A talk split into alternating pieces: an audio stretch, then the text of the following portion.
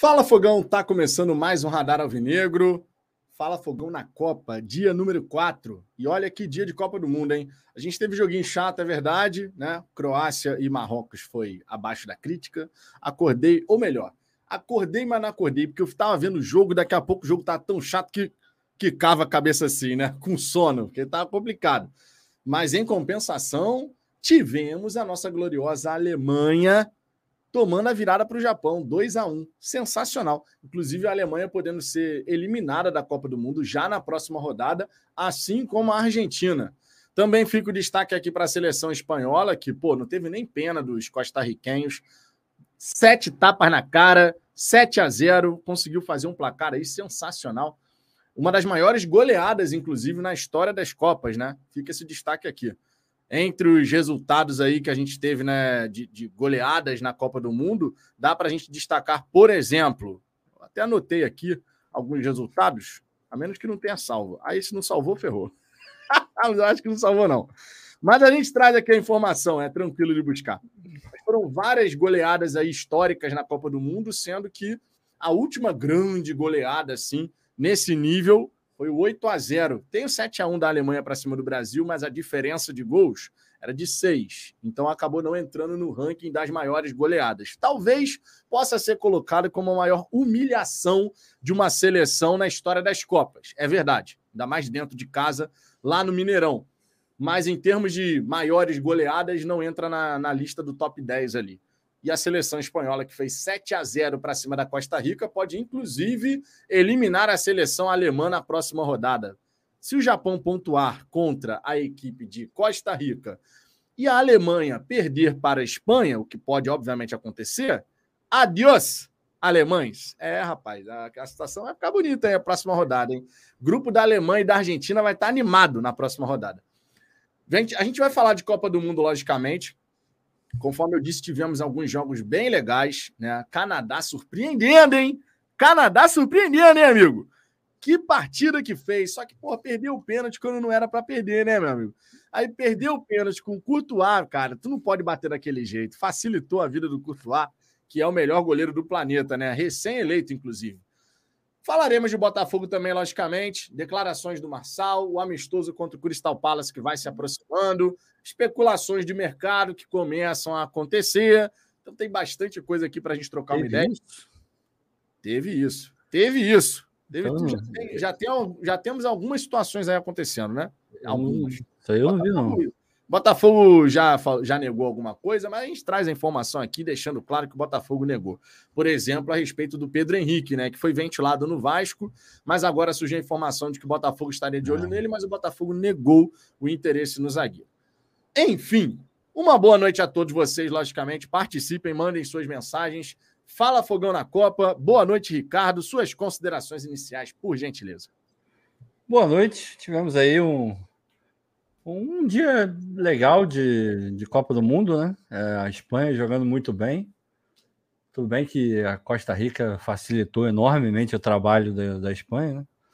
A gente tinha falado aqui ontem que a Espanha tem um time muito jovem, por isso inexperiente, mas que ao mesmo tempo tem muita qualidade, né, cara? Os moleques sabem jogar muita bola, assim. E a conversa flui de uma maneira muito boa é, é muito toque para lá, toque para cá. No primeiro tempo, acho que foram 500 e tantos toques na bola, é um negócio assustador, assim, né? Mas é, tem, tem que fazer aquele contraponto do adversário. Obviamente, a Espanha jogou muita bola, mas, porra, a Costa Rica, o jeito que a Costa Rica estava marcando, tinha, tinham buracos. E a Espanha deitou e rolou em cada buraco que tinha ali. Ia só, né? E eu olhando assim, falando, meu Deus do céu, mas por que que estão fazendo isso, cara?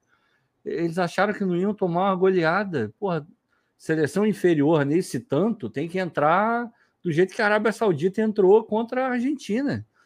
É, ali marcando junto, parecia, sem sacanagem, parecia um time de, de infantil contra profissionais. Foi bizarro, assim. Mas, enfim, teve isso. O Canadá jogou muito bem. O Canadá que tem uma seleção interessante, né? Porque é, você olha assim, a, a miscigenação que tem dentro da seleção é muito grande. Muita então coisa. você tem é, é, é, um caldeirão, né? Assim como o Canadá é em várias partes dele, né?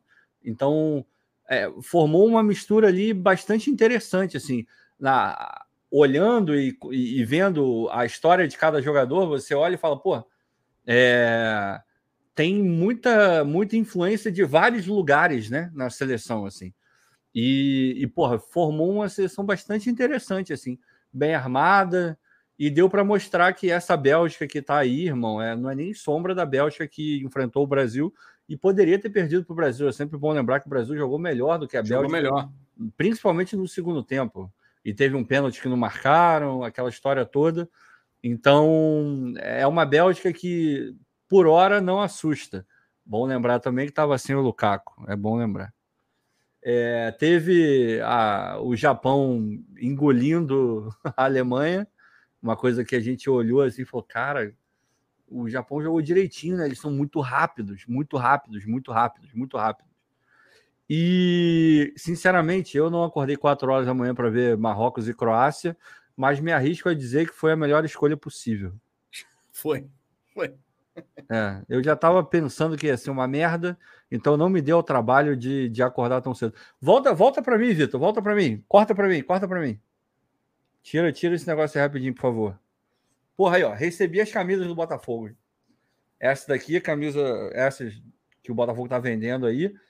Porra, eu achei que ia ser menos pior, achei que ia ser pior, tá? Essa daqui tá meio apertada aqui na gola, então, tipo, na hora de entrar deu aquela, sabe? Tem que botar aquela cabeça assim um pouco mais forte, mas ela tem uns detalhes, assim, uma camisa maneira, cara. Eu gostei. E eu, e eu tava achando que eu não ia gostar da, da branca, mas achei bem legal dá para ver que é meio vagabunda a malha e tudo. É uma camisa, tipo, compra, se não comprou ainda, sabendo que a malha é, é bem mais ou menos. Mas o modelo não é feio, não. O modelo é bem maneiro. Aí chegou também a preta. Mesma história, vestiu igual. Ela tem um degradê, né? Umas listas também. Mas essa aqui não tem problema nenhum na cabeça. A cabeça entrou de boa, que mostra que a padronagem não existe, né? E a, a principal chegou também. E também não tem problema nenhum na cabeça, nada, zero. Pô, ah, moleque! Coisa linda, hein? E, porra, assim, se fosse mais barata, eu ficaria mais satisfeito. Pro que é, o material é caro. Pro que é caro. É, mas, enfim, é, é, assim que funciona, né? Mas vamos, vamos junto, vamos junto. Se quiser comprar, compra, porque é menos pior do que eu achei que seria, tá? É menos pior. É, essa questão da qualidade do, do material, para muita gente, pegou mesmo. É. Né? O, o Cláudio já tinha comentado sobre isso. O Alex, outro dia aqui, se não me engano, comentou também sobre essa questão. Não, se bem que o Alex nem recebeu a camisa ainda. Teve alguém que comentou aqui é, sobre essa questão que a, a, malha, o tamanho também, né? De, Não, é. De o tamanho ser um pouquinho.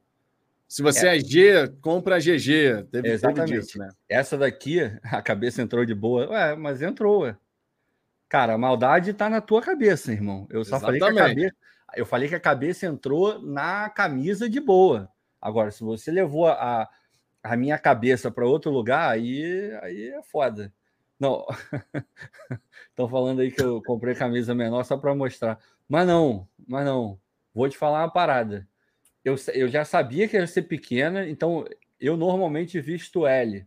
Então eu já comprei o XL. Mas o XL, irmão, é... já tá apertadinho já. Tipo assim, não posso ficar nem mais gordo, nem mais forte que, que o bagulho vai ficar a vácuo. Mas por enquanto ainda tá até folgadinha. Então, se você é L, compra XL, porque se comprar L, vai dar ruim. No caso, se você é G, compra GG. Ah, desculpa, cara, desculpa. se você é G, compra GG. É isso, era isso que eu queria falar. Era isso que eu queria falar. Foi mal. Não, mas acontece, pô, já tá habituado aí. O Renato também falando aqui que pegou a dele essa semana, ó, achou bem caída a qualidade. É, a qualidade é meio zoadinha, mas o modelo é maneiro, assim. O modelo, né? Essa branca me surpreendeu absurdamente. Ainda bem que eu comprei ela, porque foi disparada que eu mais gostei. Porque ela tem um, uma padronagem diferente aqui, assim, muito foda, cara. Muito foda. O Eudemir Santos, ó, o homem tava lá disputando a camisa com o Ricardo, ó. Vou botar aqui também, ó. Falou o seguinte: Fala Fogão, o Fala Fogão tem uma resenha muito boa. Não consigo entender o motivo de apenas 26 mil inscritos. Vamos pelo menos deixar o like. Tamo junto, tamo junto, Ademir. Pô, obrigado pela moral. Cara. Tem muita gente ainda que precisa conhecer o canal, mas é normal, né, cara? Ah, Acho é. que é normal assim. A gente, a gente aqui, a gente quando conversava aqui ao longo dessa, dessa temporada, a gente gostaria de ter chegado no fim desse ano com 30 mil inscritos. E tava num ritmo muito legal de crescimento, assim. Só que chegou um dado ponto do Campeonato Brasileiro que a audiência de todos os canais deu uma caída. A gente conversa nela, obviamente, entre si, a gente vai conversando. E o número de inscritos também, cara, meio que dá o termômetro de que em dado momento a torcida do Botafogo ela deu uma desanimada, sabe? Porque foi geral, assim. A, a, a audiência de várias lives aí bem menor do que costumava ser. Pra caramba. E, cara, acontece, né? Quando o Botafogo tá vivendo um ótimo momento, obviamente os canais acabam tendo uma audiência maior, natural. Eu lembro aqui na primeira janela, cara, que a gente fazia, pô, normal, super normal, fazia resenha aqui para mais de mil pessoas, tranquilamente. Por quê? Porque tinha todo aquele interesse de saber quem é que vai chegar e tal, não sei o quê. Mas à medida que o ano foi passando e os resultados não foram aqueles que o torcedor gostaria, em, diversos, em diversas situações, né? Aí a coisa foi né? A audiência foi diminuindo, o interesse da galera foi reduzindo. Mas é, é sazonal. De vez em quando acontece isso. De vez em quando acontece. Mas vai voltar, vai voltar. É, deixa eu ver aqui o cão do Ricardo Azambuja. O Azambuja não era assim, depois que começou a ganhar em dólar, que mudou muito. Aí, ô, Ricardo, olha o Rami aí. Eu vou, vou deixar ele sem ração pelo menos uns dois dias para ver se ele muda. A galera não perdoa, cara. A galera não Puta perdoa. Merda. Te contar. Agora, olha só. Para a gente poder passar aqui pelos resultados da Copa do Mundo antes de falar de Botafogo, é porque a gente vai falar de Copa do Mundo sobre os resultados de hoje, mas já falar de amanhã, né? Porque amanhã tem estreia da seleção brasileira. Já está preparado aí para reunir os seus amigos? Né? Porque amanhã é dia de reunir a galera, tomar um gelinho. Você que bebe, logicamente. Minha cervejinha está aqui já separada na, na geladeira. Tô até com uma sede danada, mas não vou abrir nada hoje, não. Vou deixar para amanhã. Agora, Marrocos e Croácia, meus amigos, que Ainda jogo bem. sem graça. Que jogo sem graça. Porque existem 0 a 0 e 0 a 0 né? Você pode ter um 0 a 0 que foi super animado, várias chances, pô, grandes oportunidades. Irmão, um jogo chato. Juro para você, eu acordei já em cima do, do horário do jogo. Aí, à medida que o tempo foi passando, meu irmão, pô, tu acorda com sono. Aí você vai ver o jogo. Irmão, quando começa a sair nada, a cabeça ah. começa só a quicar aqui, ó. Ah, não, pô, para. Ainda bem que eu não acordei, cara. Ainda bem que eu não acordei. Tava uma desgraça, cara. É. Jesus, tava uma desgraça. Agora, é... eu esperava mais desse jogo. Primeiro porque Marrocos tem até alguns jogadores interessantes ali. É o Hakimi, bom. É, o bom, Hakimi, bom. tem o Ziyech também, né? Também. Que é um bom ponto ali. É eu esperava assim uma, uma coisa mais interessante, sabe? E por parte da Croácia, claro, não é a mesma Croácia da Copa do Mundo de 2018, quando chegou na decisão. O Modric, por exemplo, está quatro anos mais velho, né? Continua sendo jogadoraço, obviamente, mas as coisas mudam em quatro anos, logicamente, né? E a seleção da Croácia, cara, assim, por mais que a gente saiba que mudou, sabe, não é mais a mesma Croácia que foi vice-campeã mundial, mas eu esperava um pouquinho mais, sabe, de de futebol mesmo, sabe? De, de realmente buscar jogar bola, de, de, de, ser um time mais interessante. Eu me arrisco a dizer, cara, que pelo que a gente viu entre Bélgica e Canadá, com o Canadá sendo melhor que a Bélgica em diversos momentos, se o Canadá fizer o que fez contra a Bélgica diante de Croácia e diante de Marrocos, sendo mais efetivo na definição, logicamente, me arrisco a dizer que o Canadá passa, hein? Eu não acho, não acho improvável, não, cara. Eles jogaram bem legalzinho, assim. Eles um tem o, o Davis, que é bom jogador, perdeu o pênalti, tá tudo bem, mas tá. Devia estar tá nervoso. É o Courtois, pô. O Courtois é foda. O Courtois, cara, ele é gigante. Você sabe que a, a, ele pode pegar, o cara é pegador de pênalti, qualquer bola, de onde você chutar. A tendência maior é que ele pegue, não que a bola entre. Deve ser mais ou menos o que a galera sentia quando enfrentava o Dida. Porque o Dida também era enorme, como diria o nosso glorioso Gilmar. Beijo pro Gilmar. A envergadura do, do. Esse vídeo é maravilhoso, cara. Você já viram? Já, viu? já chegou a ver a vinheta lá no Anderson? Do Gilmar não, falando da envergadura, da envergadura do PR? Meu irmão, eu morro de rir com aquela porra. E ele ainda fala assim: não, gente, estou falando do tamanho. Ele ainda abre o braço assim. Aí o Marcão só fica. Hum. Enfim, mas, porra, o Dida, pô, era muito grande, né, cara? E o Courtois é mais ou menos a mesma vibe. Então o cara ficou nervoso, mas ele é um baita lateral esquerdo, rápido pra cacete. No FIFA, meu irmão, é quase sempre um dos melhores também, porque corre demais o cara. E, e tem um maluco, o cara que joga no Porto, é Eustáquio, não é o nome dele? O, Eu acho que é. O, o, rapaz, esse cara joga muita bola. É que eu não acompanho o campeonato é Eustáquio, sim. É o Eustáquio. É, ele joga muita bola, maluco. Que cara. É um maluco que você olha e fala: Porra, esse aí entende do que tá fazendo, sacou? Acredito eu que o Canadá nunca teve um jogador do nível técnico dele. Sinceramente, eu, eu não sou um grande acompanhador do, do Canadá, embora eu goste muito do país. Mas é muito bom jogador. O cara é muito bom jogador. É aquele jogador que se viesse pro Brasil, meu irmão, ia dar dois tapas na cara de todo mundo. Sem sacanagem. O maluco joga muita bola. Então tem uma, tem uma situação interessante, eles são muito organizados, né, cara? É muito maneiro, eu gostei pra caramba. Eu gostei de ver. Cara. Fiquei bem gostei impressionado. Então, e, ó, pode ser. De verdade, Ricardo, se o Canadá faz aquele golzinho de pênalti ali, ia ficar enjoado para Deus que conseguir alguma, alguma coisa, hein? A Bélgica ficou muito. Foi muito feio, né, cara? Ficou muito feio, porque. Tipo assim, o De Bruyne, em vários momentos, você via que ele estava puto, que ele estava decepcionado porque ele, ele fazia os movimentos naturais dele e buscava o cara. E quando ele olhava, o cara não estava onde deveria estar. Tá. Em vários momentos, ele virou e fez assim, do tipo, porra. Teve uma hora que ele ficou com a bola meio que parada assim, e tipo, meio que vai, passa. E não passou, e, e, e não, não foi a gente sabe, o cara, para mim o De Bruyne é craque, joga muita bola. Agora, ele não vai resolver tudo sozinho. O time precisa ajudar, né? E no time da Bélgica deu uma decepcionada boa, assim, boa. Não, e teve, teve um lance, inclusive, na primeira etapa ainda, que o De Bruyne ele, ele olha para todo mundo e começa a dar um esporro. Tipo assim, ele começa a gritar com a galera e falar assim: meu irmão, vocês estão de sacanagem. Tipo Porque isso. O Canadá, o Canadá, no começo, cara, ele tava amassando a Bélgica. Tava. Alucinante. tipo assim, você olhava assim o né? jogo, você fala, meu irmão, que, que, quem é a Bélgica aí? É que tá de branco? É tipo isso. Cara, foi sensacional, cara. Se o Canadá fizer isso contra a Croácia e Marrocos, a chance de ganhar é muito grande. A chance de ganhar é muito grande.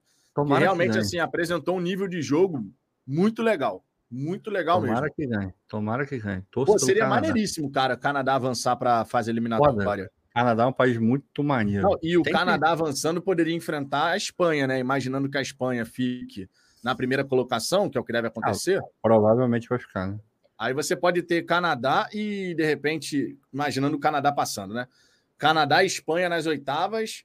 Pode ser Brasil e o segundo colocado. Imaginando o Brasil terminando em primeiro, né? Eu espero que isso aconteça. Aí Brasil e Coreia do Sul, de repente, ou então Uruguai, ou Portugal mesmo, né? Pode Ah, cara, para mim acho difícil que não que não fique, quer dizer, foda falar isso, né? Porque tá tendo muita zebra, mas é... Portugal tem muita qualidade, cara. O técnico ah, a seleção portuguesa é boa. O técnico que atrapalha, porque é. o time é muito bom. Ele é ele é fraco. É foda falar que o cara é fraco, ganhando a Nations League e ganhando a, a UEFA, né? Falar que um cara desse é fraco é, é foda. Mas eu, eu acho que ele não extrai o melhor que ele poderia da seleção. A seleção tem muita coisa para dar. Tudo bem que perdeu o Jota, né? O Jota é muito bom jogador, mas eu, eu ainda tenho. É porque eu ainda não vi jogar, né? A gente não viu, mas eu ainda tenho muita dificuldade de não, de, de não colocar Portugal como primeiro do grupo, porque tem muito mais qualidade que os outros. Técnica, muito mais. Só deixando claro, mais uma vez, que a gente já falou isso aqui trocentas milhões de vezes, uhum. é sempre importante destacar. Nós não, nós, nós não falamos sobre política aqui no, no canal. Tá? Então o Jefferson Oliveira mandou uma mensagem fazendo referência política. A prática é igual, independente de qual é a opinião. Um banzinho, um banzinho educativo, porque aqui no chat a gente pede para a gente falar de futebol, falar de Botafogo, política não é para falar aqui no chat do, do Fala Fogão, beleza? Então, essa é a prática que a gente adotou aqui há muito tempo e a gente vai continuar com essa prática, porque para falar de política pode ir em outros canais que falem, inclusive, do assunto. Aqui não é para isso. Aqui é Botafogo, Copa do Mundo, né? Que é o que a gente tem comentado desde sempre, né? Copa do Mundo não, obviamente, mas o Botafogo, óbvio. É, o Eudemir Santos, ó. O homem tá aí acompanhando a resenha, virou membro aqui do canal. Isso significa dizer que o Eudemir não guardou rancor, o Ricardo. É um bom ah, sinal, né? Cara, eu, eu, eu não sei. Ele acompanhou mais para o final. Antes eu até falei que eu fiquei, porra, cara, eu fiquei meio bolado porque é, é brabo, né? Pô, dólar com, com real é, é complicado. Eu falei, pô, eu, e ele queria muito ganhar a camisa, botou lá o dinheiro. E não é igual um leilão normal, onde se você não for escolhido, é, você não precisa botar o dinheiro. Aí depois eu pensei, pô, mas se ele tá oferecendo uma grana assim de bobeira numa terça-feira à tarde, é porque ele não está precisando do dinheiro. Então eu fiquei menos é, culpado. E, e eu estou falando isso de verdade mesmo, sem sacanagem, não é, não é palhaçada, não. Aí eu virei e falei, bom, então acho que tá tranquilo. E agora vendo que ele tá aqui, tá de, na moral, pô, tamo junto, cara. Obrigado. Tamo junto, tamo junto. Novo membro no canal, Cláudio Pantufa, que vestiu a pantufa de vez, mesmo. Calçou essa pantufa aí, que não, agora não, tá difícil não, de tirar. Não, não, não, não, não foi ele que calçou. Calçaram para ele. Você sabe, fala a verdade aqui. vamos falar a verdade, não vamos enganar a audiência. Virou, virou aqui. Não, bom, segue o jogo aí. Não vou, não vou fazer um expose dele, não. Cláudio Pantufa na área, novo membro no canal. Ô, Eudemir, manda seu DDD WhatsApp para falafogão.gmail.com tá? Para que você possa entrar no grupo do WhatsApp, onde a gente fala de Botafogo direto lá. Então, manda aí seu contato, tá? DDD WhatsApp para falafogão@gmail.com. Tamo junto.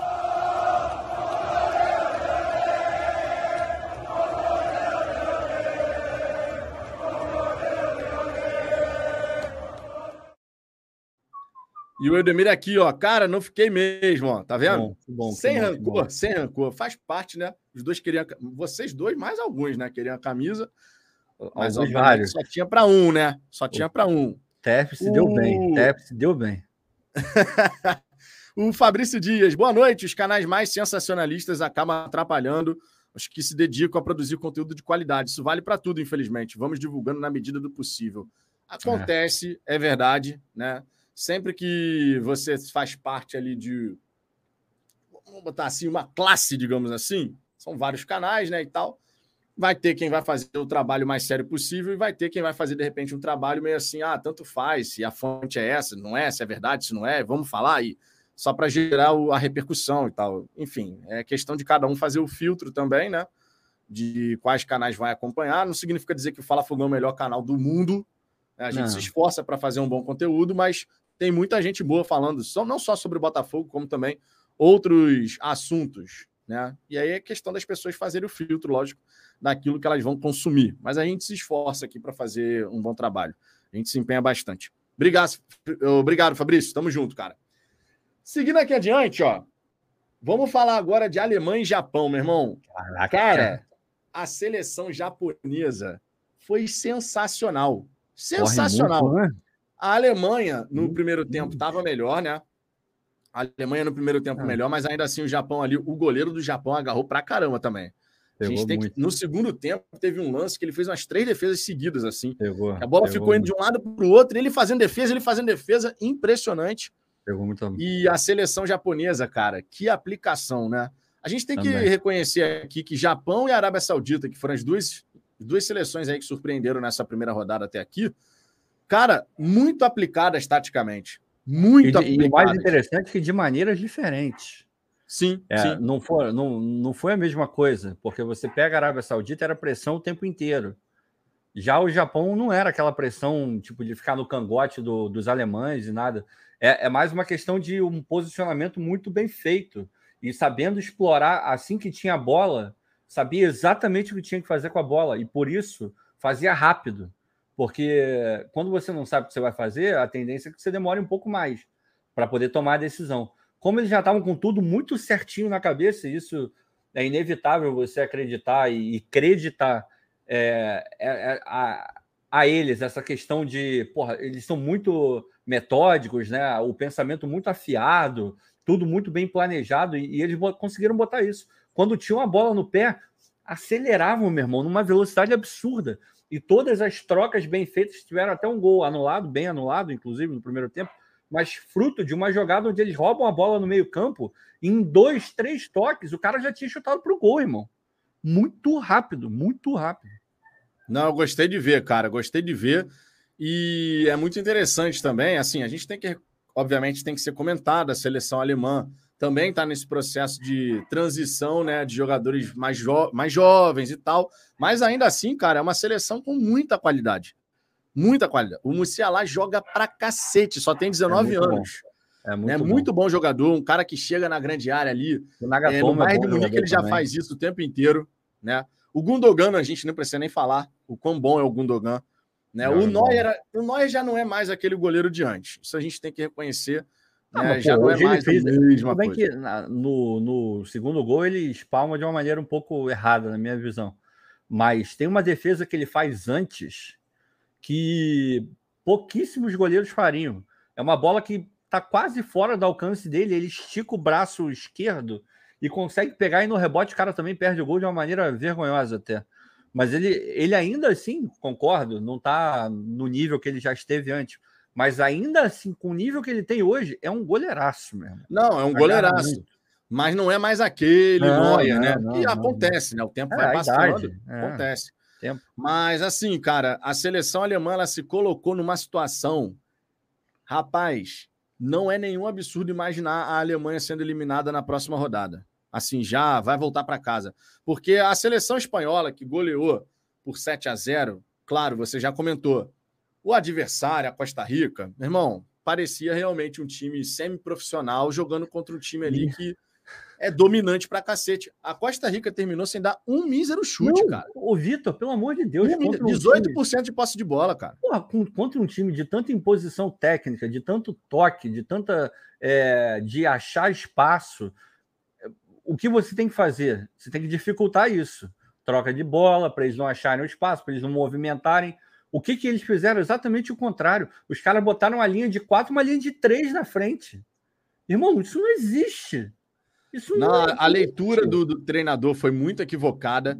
Nossa, é, a inocência mano. também dos próprios jogadores muito, em alguns muito. momentos. Foi, é bizarro, cara. Eu diria assim, bizarro. Bizarro. Muito. Diz, muito. Cara, eu, eu não me lembro. De verdade. E olha que a gente já viu a Espanha aí com tic-tac, não sei o que, na época mais aquela época de ouro do tic-tac espanhol. Irmão, a gente já viu a Espanha por ter posse de bolas assim bizarras, assim, de tão elevadas. 82% com o adversário não dando um mísero chute. Foi ridículo. O jogo inteiro. Ridículo. Cacete. Meu irmão, o, sabe aquela cena do Marcos tomando um cafezinho?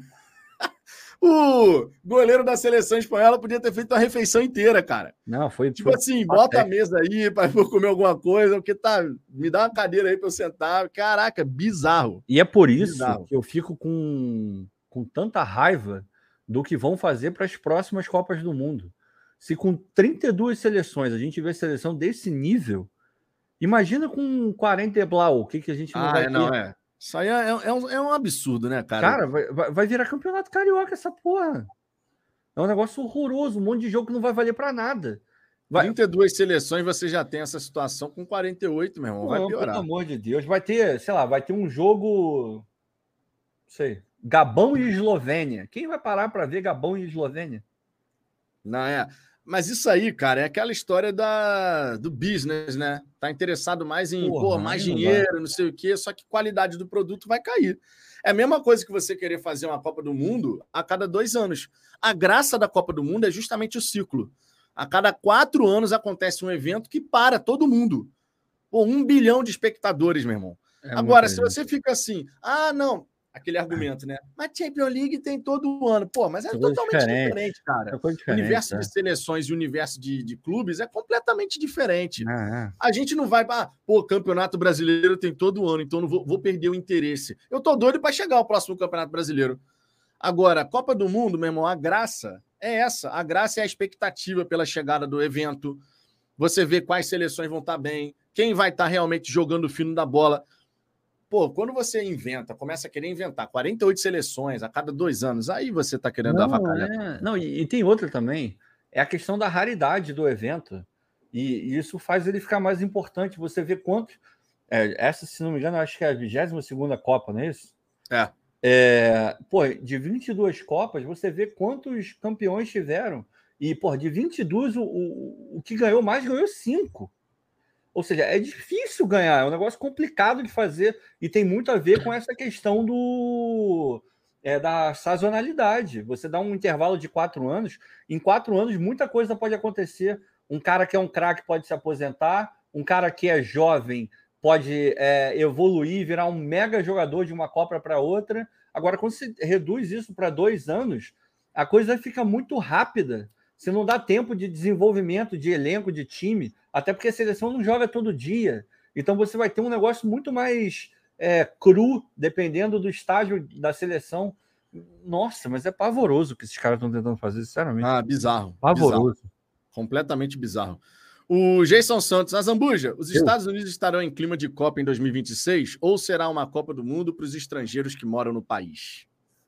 Cara, vou te falar como é que tá hoje, dá para projetar mais ou menos. É óbvio que eles estão investindo nisso. É óbvio que o, o futebol aqui é, já é um pouco melhor do que era antes. É, mas ainda assim não é um esporte de apelo nacional, não é um esporte pelo qual todo mundo é, morre de amores e comenta. Você vai na rua e tem gente comentando sobre pô, aí o jogo de ontem, né, o Galaxy. Não, não tem isso. Agora, se você for é, num bar de esportes aqui em Houston, onde eu moro, a, na sexta-feira, que vai ter Inglaterra e Estados Unidos, provavelmente o bar vai estar muito cheio, se não lotado. Porque americano gosta desse tipo de coisa, é esporte. E tem uma seleção americana jogando, os caras vão para o bar para beber, ficar com os amigos e gritar, mesmo se ele não estiver entendendo o que está acontecendo ali, mesmo se ele não souber o nome de jogador nenhum. Agora, comercialmente, o futebol é uma coisa que está crescendo muito aqui. Você liga a TV, a quantidade de anunciantes que tem nos intervalos dos jogos é uma coisa bizarra. E a quantidade de jogadores, pô, tem propaganda com Ochoa, porque tem muito muito mexicano aqui, né? Então tem muita propaganda com Ochoa, tem propaganda com Pulisic, que é o camisa 10 lá do, dos Estados Unidos, e outros jogadores também. Então eles estão é, a galera tá querendo fazer do futebol uma coisa maior do que é. Agora, não sei se eles vão conseguir, sinceramente, porque americano gosta muito de coisas é, daqui, sabe? Coisas que eles são pica, os caras são foda. Pô, não tem uma outra liga de futebol americano em outro lugar, só, só tem a NFL. E os caras, nossa, a NFL. Agora, o futebol é é meio que universal, né? É o maior esporte do mundo. Então, eu não sei se isso enche muito os olhos deles, entendeu? Mas é fato que tem muito estrangeiro aqui, tem muito hispânico aqui, tem muito brasileiro, tem, muito, é, tem muita gente de todos os lugares do mundo, e só essa camada já é suficiente para fazer uma Copa do Mundo foda. Porque a gente se amarra em futebol. Você vai a Miami, tem muita gente da Venezuela, de Cuba, você vem para cá, tem muita gente do México, vai para Califórnia também, México e misturado também. Você vai para Chicago também tem. No meio dos Estados Unidos é um pouco mais complicado. Mas nas costas e aqui na, na fronteira com o México, meu irmão, tem muita gente, muita gente. Então, só nós é, já conseguimos fazer uma Copa foda. Maneiro, maneiro. A minha internet deu uma oscilada aqui, vou ver se vai melhorar, tá? Tá bom. Mas tá o. Tá Tiago, Tiago mandou uma mensagem aqui, ó. Pô, mano, não consigo ver sua tela essa hora com essa página HTML com fundo branco. Instala o Dark Reader aí, por favor, é uma extensão. Coloquei aqui. Então, para agradar seus olhos, Tiago, obrigado pela dica. Tá aqui, ó. Deixa eu jogar na tela de novo. Agora vai ficar assim, bonitinho, ó, Thiago. Ó, ó como é que tá bonitinho. Não melhorou, ah, Thiago? Moleque. Melhorou? Tá aí, ó. Você mandou uma sugestão, a sugestão foi atendida. Ficou melhor, né? Ficou melhor, ficou melhor. Ficou realmente mais agradável para quem está acompanhando aí a resenha. Obrigado pela dica. É, deixa eu ver outras mensagens aqui. O Luiz Fernando, será que veremos o Brasil bem taticamente assim também? Cara, eu acredito que sim, pelo que a gente viu recentemente da seleção brasileira. Os jogadores estão bem aplicados. O técnico da Sérvia deu uma declaração dizendo, né? O Brasil tem ótimos atacantes, mas alguém vai marcar amanhã? o homem meteu essa. O que, que você acha, Ricardo? Claro que a seleção brasileira a gente sabe que vai ter uma característica mais ofensiva, né? Que é padrão da seleção brasileira. Mas a seleção brasileira, em termos defensivos, ela tem ótimos números e é uma seleção muito aplicada na hora de fazer esse jogo, é, a fase defensiva, né? Perde, o perde e pressiona é muito rápido, muito bem feito normalmente. O Casemiro, claro, é um elo de equilíbrio nesse time brasileiro, mas os outros jogadores também estão se dedicando bastante. Eu, pelo menos, tenho gostado, assim, as últimas vezes que a gente viu a seleção atuando, eu gostei, assim, taticamente do que eu vi. Claro que a gente vai ter essa experiência contra um time europeu. O Brasil não enfrenta um time europeu há muito tempo. Cara, uma coisa que a gente não pode reclamar do Tite é a consistência defensiva dos times dele. É, e a seleção brasileira não foge dessa regra. É muito consistente defensivamente. Basta lembrar que durante eliminatória, as eliminatórias inteiras, o Brasil tomou cinco gols cinco gols. E jogou fora, dentro de casa, contra adversários melhores e piores. Teve de tudo. E o Brasil tomou cinco gols. Então, obviamente não era a mesma é, escalação, ele não jogou sempre com, com Vini Júnior e sei lá o quê. Eu ainda estou acreditando que ele não vai entrar com Vini Júnior. Para mim, ele vai ser mais conservador, vai entrar com Paquetá um pouco mais perto do Neymar e vai entrar com o Fred. Eu acho. O, G, fazer... o GE trouxe o contrário, né? Não, é. Eu sei que eu estou contrariando prognósticos, mas eu, eu não acho que ele vai fazer isso por conta do, do ambiente. Primeiro jogo, uma seleção chata, complicada, dois atacantes, porra, que são foda, os caras são cravadores bizarramente, assim, os caras fazem muito gol. É, prendem a zaga, sabe? Tem, tem presença ali. O ataque da, da Sérvia é um ataque que você não vai passar incólume no sentido de ah, eles não vão incomodar, eles vão incomodar, eles vão chegar junto, vão querer jogar e vão pressionar muito o Brasil também. Então eu acho que ele não vai entrar com o Vini Júnior. Sinceramente, eu acho que ele não vai fazer isso. Agora, se ele entrar, eu consigo ver a seleção sendo capaz de segurar a onda, mesmo que jogue de uma maneira um pouco mais ofensiva. Porque, como a gente já falou um milhão de vezes, é, o sistema defensivo não é feito só pela zaga, pelos uh, zagueiros e laterais. Tem os volantes, tem os meias, tem o, os pontas que voltam também para ajudar. E Copa do Mundo, e do jeito que essa equipe está focada, unida, os caras querendo muito, o que não vai faltar é vontade, o que não vai faltar é aplicação. Então eu acho que conseguiria segurar a onda. Mas no meu íntimo, eu acredito que ele não vai entrar com o Vini Júnior amanhã. Acho que ele vai, ele vai ser um pouquinho mais conservador e a gente vai manter o Fred e o Paquetá um pouco mais na frente. É. Eu sei que a gente vai, eu sei que vai ser um jogo, na minha opinião, né? Vai ser um jogo difícil, complicado, porque a, a seleção sérvia ela é uma seleção que tem imposição física. Muito. Esses dois jogadores, o Vlahovic e o Mitrovic, são, são realmente muito, muito bons jogadores. Muito bons jogadores. O Vlahovic, ele é um cara que surgiu na. Assim, começou a se destacar pra caramba na Fiorentina. Aí a Juventus foi lá contratar ele, inclusive a torcida da Fiorentina ficou furiosa com o homem quando trocou, né? A Fiorentina pela Juve. E o Mitrovic desandou a fazer gol, meu irmão. É. Ele é do Fulham. E pela seleção, pelo Fulham, ele desandou a fazer gol. Ele é bom, Fora cara. isso, você ele é também é tem outros jogadores ali na seleção sérvia que realmente podem dar esse trabalho. Não é uma seleção de cinturinha solta, pelo contrário, Não. né? Cintura dura, mas é em posição física, cara. E o jogo em 2018 não foi fácil. O jogo em 2018 a gente conseguiu vencer e tal, mas não foi um jogo tranquilo, não. Foi um ah, jogo a primeira fase do Brasil foi muito complicada e o grupo é quase igual. É. Só troca Costa Rica, que era uma Costa Rica melhor do que essa que está aí, é, por Camarões. Porque de resto, o jogo contra a Suíça, que foi a estreia da última, da última Copa, complicadíssimo, basta dizer que a gente empatou. E o jogo contra eles foi muito difícil. A gente começa a ganhar numa infiltrada do, do Paulinho, coisa que ele fazia magistralmente, mas o jogo muito complicado, disputado demais, demais. É aquela história. Normalmente as equipes que enfrentam a seleção brasileira, deixa eu até colocar aqui já os jogos de amanhã na tela, antes da gente falar sobre essa questão da seleção brasileira, ó, a gente vai ter Suíça e Camarões, né? Boa, jogo das sete da manhã. Uruguai e Coreia do Sul. Portugal e Gana, Brasil e Sérvia. São jogos interessantes, tá?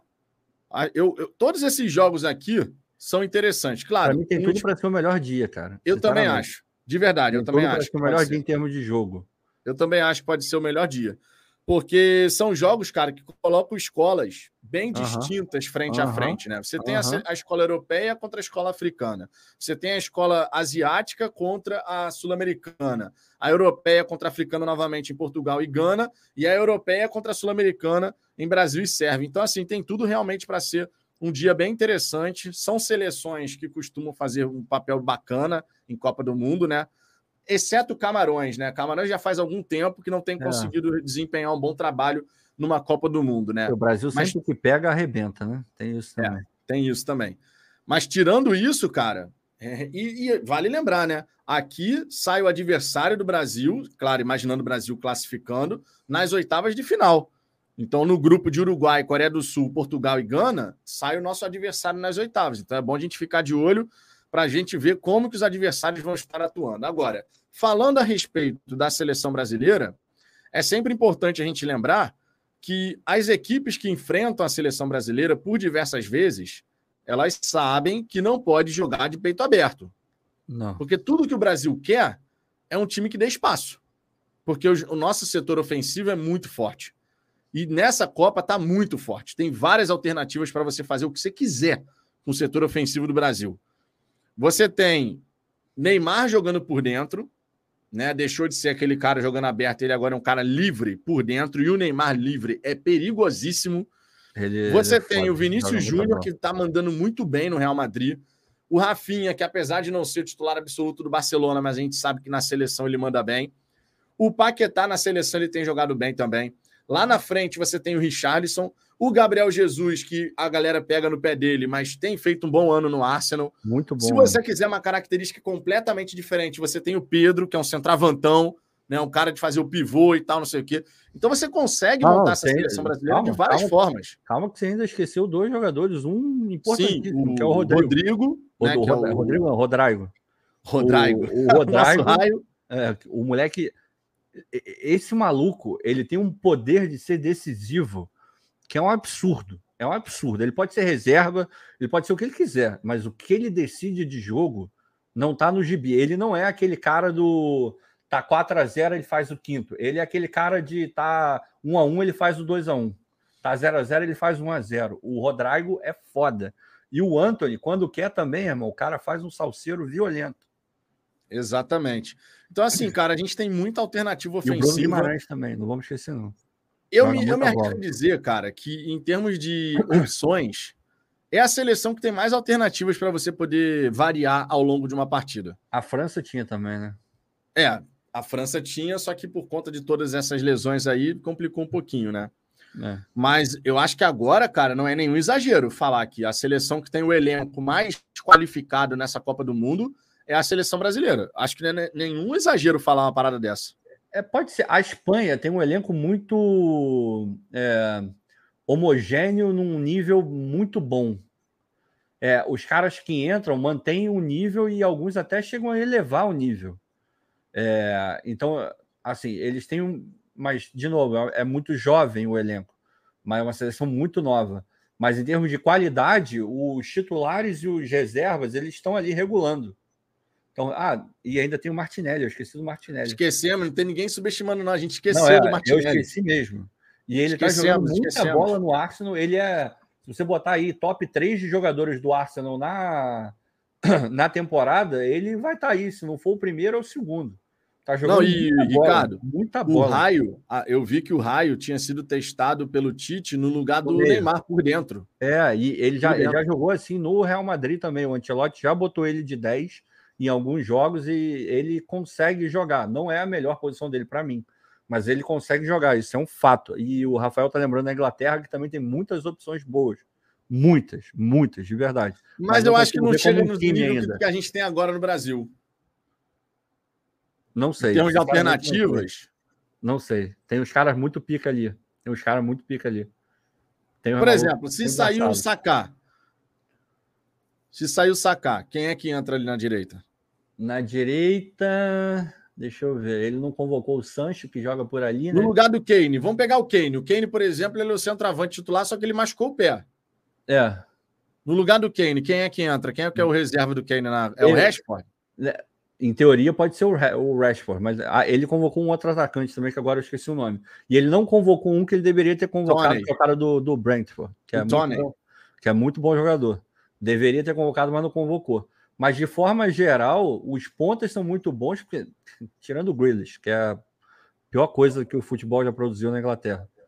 É, mentira, eu tô exagerando, é um mas ele é amor, muito fraco. Ele é muito fraco. é um caso de amor, cara. Não, ele é muito fraco, meu irmão. O homem tem uma belíssima panturrilha, Ricardo. Pô, a panturrilha do cara é linda, de fato. Pô, é maluco. Ele, porra. Modelo é, de panturrilha. Não, é, o cara é bonito mesmo, pô, o cara é boa pinta e tal, não sei o quê, mas, meu irmão, não joga nada. Não joga nada. Joga nada. E o Sérgio tá falando que ele convocou o Wilson para centroavante. Ele não joga nada. E ainda tem um moleque que, porra, no, no City, quando quer, destrói, que é o Foden. Meu irmão, o Foden tem um nível muito alto, cara. O Foden ele, joga demais. Ele joga muita bola quando ele quer.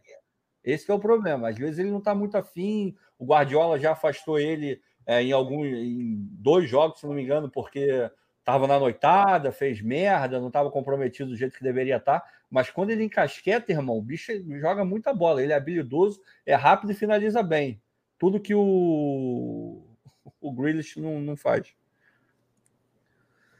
Vamos lá, Ricardo. Suíça e Camarões. Quem leva melhor nessa aí? Ah, cara, em teoria você vai falar que é a Suíça, porque eles têm um time arrumadinho.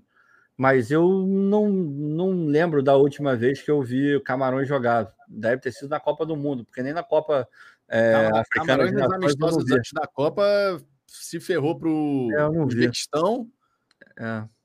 E teve uma outra seleção fraca aí também que o Camarões não conseguiu. Acho que é uma parada dessa. Eu sei que o Camarões não ganhou nesses amistosos pré-copa. Não, e eu... a Suíça levou ferro também num desses amistosos. Pois é, mas é porque essa que é a, é, é, é a foda, assim. Vamos lá. A gente vai pegando os amistosos. Os amistosos, a gente sabe que amistoso não, normalmente não é muito parâmetro para você pegar uma, é, uma ideia sobre uma seleção. Aí o que a gente vai? A gente vai para as competições é, oficiais. Aí a gente pega a Eurocopa. Porra, você pega a Eurocopa e vê quem estava jogando no nível foda. Aí você pega a Inglaterra jogou num nível bem aceitável, a Itália jogou muito melhor do que os outros, de tanto que ela, ela ganha a Eurocopa e nem na Copa ela tá. Você pega a Copa América, a Argentina não jogou porra nenhuma, o Brasil jogou um pouquinho melhor, ganhou de todo mundo meio que de maneira fácil, perde para a Argentina, a Argentina joga aquela taça lá contra a Itália, atropela a Itália e você fala, pô, a Argentina vai entrar no ano. Toma uma traulitada da Arábia, a Arábia Saudita. Aí você olha e fala, cara, qual é o parâmetro? Eu não sei qual é o parâmetro, porque essas competições são muito antigas. Pô, a gente está falando de uma Copa América, pô, tem, teve 2019, teve 2000 e 2020, se não me engano, né? Ou 21, foi 21, não foi? Copa Pô, América foi 2000, 2021, é. Pois é, teve 19 que o Brasil ganha, atropelando, atropelando, não teve ninguém que conseguisse chegar minimamente no nível do Brasil. E é, pega a Argentina e dá dois tapas na cara lá no Mineirão, nem vê a Argentina. Aí você vai para 2021, a Argentina ali, o Messi decisivo. Aí você vê agora o começo de Copa. Aí, porra, aí você olha para a última Eurocopa, a Suíça foi bem. A Dinamarca foi muito bem. Aí você pega a Dinamarca, um jogo horroroso contra a Tunísia. Uma coisa pavorosa. Aí você pega a Suíça, de repente vai jogar mal contra Camarões. Então qual é o parâmetro? Sinceramente, para mim, Copa do Mundo é não tem parâmetro nenhum. É você chegar lá, o cara acordou bem, irmão, vai jogar bem, vai ganhar. Para mim é assim. Eu, eu já tô cada vez mais convencido de que não adianta olhar para o passado, mesmo o passado recente, porque muda tudo, cara. Muda tudo. É o que a gente está vendo aí agora. É, é, o universo de seleções muda muito rápido. Muito. Muda muito, muito rápido. De uma competição para outra, meu irmão, pode estar completamente diferente. E é, é, acaba sendo uma incógnita, né? Porque você vê, quem poderia dizer que a Argentina, que estava jogando, que está jogando normalmente, perderia para a Arábia Saudita? Ninguém. Ninguém, ninguém. Ninguém. Ninguém poderia imaginar isso acontecendo, mas acontece, né? Acontece. Inclusive, esse é o grande barato do futebol, né? A gente é apaixonado pelo futebol, pelo imponderável também. Sem dúvida. Por aquelas coisas que acontecem que você fala assim, ah, pô, pelo amor de Deus. Sérgio Luz aqui mandando superchat, ó. Na Copa de 2026 terão 48, 48 seleções. Pois é. Que merda. Gente pra cacete, né? Vamos, vamos, fazer a cagada aí, mas tudo bem, né? Mas vamos lá, Ricardo. Suíça e Camarões. Quero saber quem é que vai levar melhor nessa. Ah, cara. Eu acabei de falar que não tem como falar nada, mas eu tenho que falar, né? Tem que falar, pô. Tem é, que falar. A tendência é que a Suíça jogue melhor e consiga ganhar, mas é aquele ganhar de 1 a 0 2, eu acho. Uruguai e Coreia do Sul. Eu amo o Uruguai, cara. Eu tenho um negócio com o Uruguai, tenho amigos do Uruguai.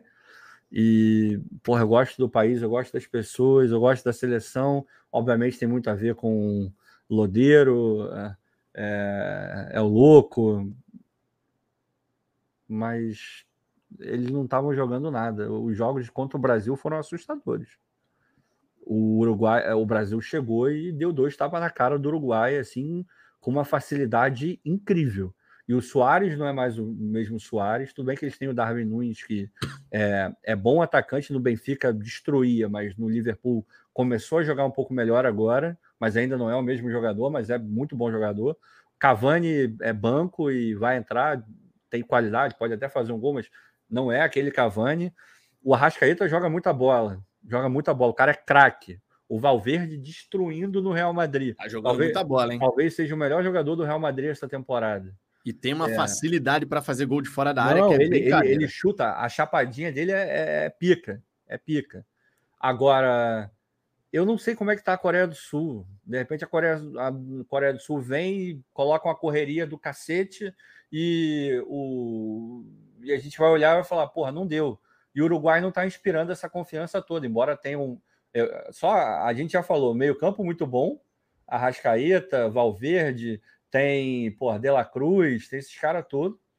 Agora, um ataque com o Darwin Nunes bom, o Soares, que a gente nunca pode descartar, mas não está inspirando. É, a Coreia do Sul ela depende muito do som, né? Que vai estar tá vai tá jogando. Mas ele tá meio boa, meia, ele tá meia boca dele. Ele tá meia boca, ele tava machucado até pouco tempo atrás é. também. Teve a questão no rosto, na né? lesão no é, rosto e tal. É, não vai estar tá nessa maravilha toda. E é um, e é um cara acima da média, assim, né? A gente já viu times com uma, um cara acima da média jogar muita bola, mas assim, por conta de tudo e por achar que qualidade técnica tá bastante boa no, no Uruguai, eu vou com o Uruguai. Uruguai. Portugal e Gana. Esse jogo aqui vai ser interessante, hein? Eu vai acho que Portugal ganha, mas eu acho que vai ser bem interessante essa partida. Eu não, eu acho que Portugal, eu acho que Portugal tem uma puta qualidade, mas eu não consigo levar fé no Fernando Santos. Para mim, ele vai, ele vai atrapalhar e, e, Portugal não vai jogar o que pode jogar, sinceramente.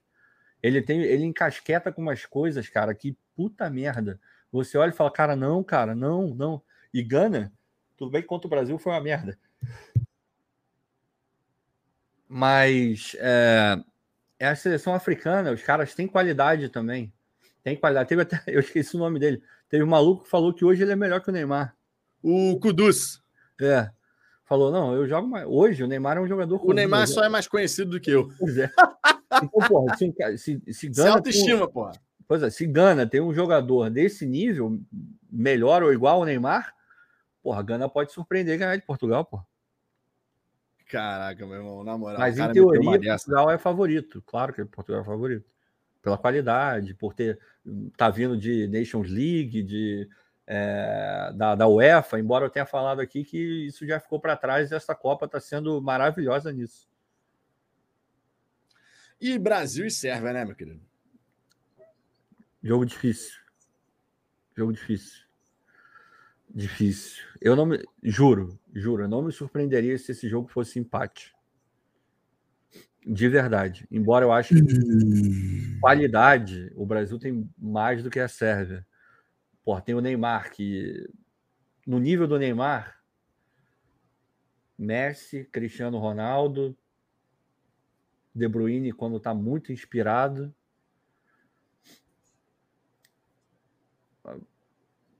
Vai dar Brasil. Mas eu não me surpreenderia se fosse um empate, de verdade. O VP, Brasil vai dar um na cara de geral. que isso. 3x0 amanhã, fora os apavoros. É, tomara que seja assim, cara. Tomara que seja um grande jogo da seleção brasileira. Tomara, tomara. Mas eu não acho também que vai ser um jogo fácil, não. Não tô achando. É. Não acho. A Sérvia, obviamente, não é nenhum bicho papão, mas tem não. bons jogadores. O Tadic, tem o Vlahovic, Mitrovic. Tem o. Teve um aqui que foi agora para Juventus, até foi falado aqui para alguém aqui no, no chat. É o Kalicic, alguma coisa assim. Se eu não me engano. Foi uma parada dessa. Agora o nome dele efetivamente eu esqueci, mas foi comentado aqui no chat. Mas eles têm bons jogadores, cara. Tem, cara. Tem bons jogadores. Tem, tem. É um jogo complicadíssimo, assim. Mas é. Kostic, é o Kostic, isso. Kostic. Não, não. Tem bons jogadores. Não é impossível o Brasil jogar muito bem, encaixar, super encaixado. Do jeito... É, é a seleção brasileira que em muito tempo é, apresenta mais vontade de ganhar a Copa do Mundo. É verdade faz muito tempo, fazia muito tempo que eu não via uma seleção tão focada e acreditando tanto que poderia ganhar uma Copa do Mundo. Nem aquela de 2006, que era disparado o melhor time no, no papel, era a qualidade era absurda. Aquele time de 2006 era melhor do que o time de 2002, era melhor do que o time de 98, era melhor do que o time de 94. Tudo bem que o time de 94 tinha o, o Romário no, no auge absurdo mas em termos técnicos, jogador por jogador, era uma puta seleção, mas não tinha vontade nenhuma de ganhar nada. Essa daqui, essa daqui, essa de hoje, parece que os caras estão muito afim de ganhar, cara. Parece que eles estão muito afim 2006, se aquela seleção tivesse vontade de ganhar, Meu a gente irmão, passava o carro era, em todo era mundo. Era para atropelar, era para atropelar. Passava o carro em todo mundo. A gente deu um azar do cacete, que a gente pega, o Ronaldinho era o melhor do mundo, mas não queria jogar nada. O Ronaldo já estava ali, mas mesmo gordo, ele poderia ter jogado mais do que jogou. Poderia ter feito mais do que fez. E, pô, você tinha o Zé Roberto jogando muita bola no banco, você tinha o Juninho Pernambucano, pô, você tinha Robinho numa época boa, Adriano ainda é, jogando bola, porra, tu tinha o Fred na reserva. É, porra, irmão, era, a seleção era, porra, era muito foda. A era, zaga, era cara, Juan Lúcio, Juan Lúcio, Cafu e Roberto Carlos. Porra, meu irmão, essa seleção era Aquela seleção era para ter passado o carro em geral, meu irmão. Ô, Vitor, essa seleção, sem sacanagem nenhuma, era para ser, para entrar para a história como uma das melhores que já existiu na face da Terra. Tamanho era um Pô, Tu lembra? Caras. É impossível esquecer, né? 2005, aquele atropelo que a gente deu na Argentina não, na final da Copa das Confederações. E, e não era. É, que, e, eu, eu, ainda esqueci de falar que tinha o Kaká, que ainda, porra, era. Tudo bem, um ano depois, 2007 foi eleito o melhor jogador Isso. do mundo. Então, irmão, e esse jogo contra a Argentina, o Brasil ainda jogou, não estava nem com o time principal. O Ronaldo não jogou, por exemplo. O é. Ronaldo não jogou aquele jogo, que o ataque era o Robinho e o, e o Adriano. Adriano. Então, irmão, é, era Adriano muita qualidade. destruiu a Argentina naquele era jogo. Era muita qualidade, era muita qualidade, era bizarro. Hoje a gente olha para Vinícius Júnior, é o Neymar não, o Neymar se tira fora dessa história porque ele é um extraterrestre, ele é melhor do que é, vários desses aí que a gente falou. É, mas, porra, você pega o Vini Júnior, pega o Rafinha, é, Paquetá, são bons jogadores, mas era, era um nível que eu não sei se a gente vai ver de novo, cara. Eu, eu, sinceramente não sei se a gente vai ver de novo, e não digo nem futebol brasileiro só, não. Futebol mundial, você vê jogadores, tantos jogadores fodas nesse nível. Você pega a França, que foi dita o melhor elenco aí antes de começar, quando mesmo a França completa, Benzema é um baita jogador, mas o Benzema não, não engraxa o sapato do Ronaldo. Você pega o Pogba, o Pogba é muito bom jogador, mas quando ele quer, quando ele quer, quando ele quer. E nem sempre ele quer. Você pega pô, o Mbappé, o Mbappé é foda, joga muita bola, de fato joga muita bola. Mas, pô, você tem. É, aquela seleção tinha um, um nível absurdo absurdo. Pô, é, a gente pode ir mais para trás também. Agora, 2006 era bizarro, mas essa de hoje, em termos de vontade, para mim é em muito tempo a que mais demonstra vontade de ganhar a Copa do Mundo. É, os caras estão os caras estão animados mesmo. Já tem até 10 dancinhas para comemorar 10 gols diferentes na seleção brasileira. É o Paquetá, né? O cara é o rei da dancinha, né? rei da dancinha, meu irmão. E a alegria do futebol brasileiro tem muito a ver com isso, né, cara? A sensação que passa é que os caras na seleção brasileira, eles estão leves, assim, sabe? Eles estão levando super a sério, obviamente, Copa do Mundo e tal, mas eles estão leves assim para encarar a competição. Acho que isso é muito importante. O Ade Oliver, Ade Oliver, na verdade. E não nos esqueçamos que tivemos grandes seleções, mas essa geração ganhou duas vezes seguidas o ouro olímpico. Tem que respeitar. Bora para dentro. Tem isso Com também. Tem isso também. O, Tem isso o também. Durval Andrade aqui dizendo que o emocional do Brasil é fraquíssimo. Não acho, não, cara. Também não acho, não, cara. Acho não. Eu até botei hoje. É, é porque pega muito isso e, e isso volta também. Não estou falando que foi o caso dele, mas de repente pode ter a ver com isso também. Hoje foi hoje ou ontem foi anunciado que o Thiago Silva vai ser o capitão da seleção na, na Copa inteira, né? Não vai ter rodízio, não vai ter Sim. nada. Aí automaticamente os caras já lembram daquela cena dele lá, sentado na bola, chorando lá. Sim. Irmão, a gente tem que parar com essa coisa, a gente tem que desmistificar esse negócio de que jogador que chora no hino, o cara que se emociona em algum momento, esse cara não tem um emocional bom, que ele é fraco, que ele é. Irmão, para com isso, isso é uma bobeira, é uma babaquice. Porra, se, eh, eu não tenho ideia, você não tem ideia, ninguém aqui tem ideia do que é jogar uma Copa do Mundo. Primeiro, ninguém aqui tem ideia de, do que é ser um jogador profissional de futebol. Depois, Verdade. no meio de uma dificuldade do cacete que é do Brasil.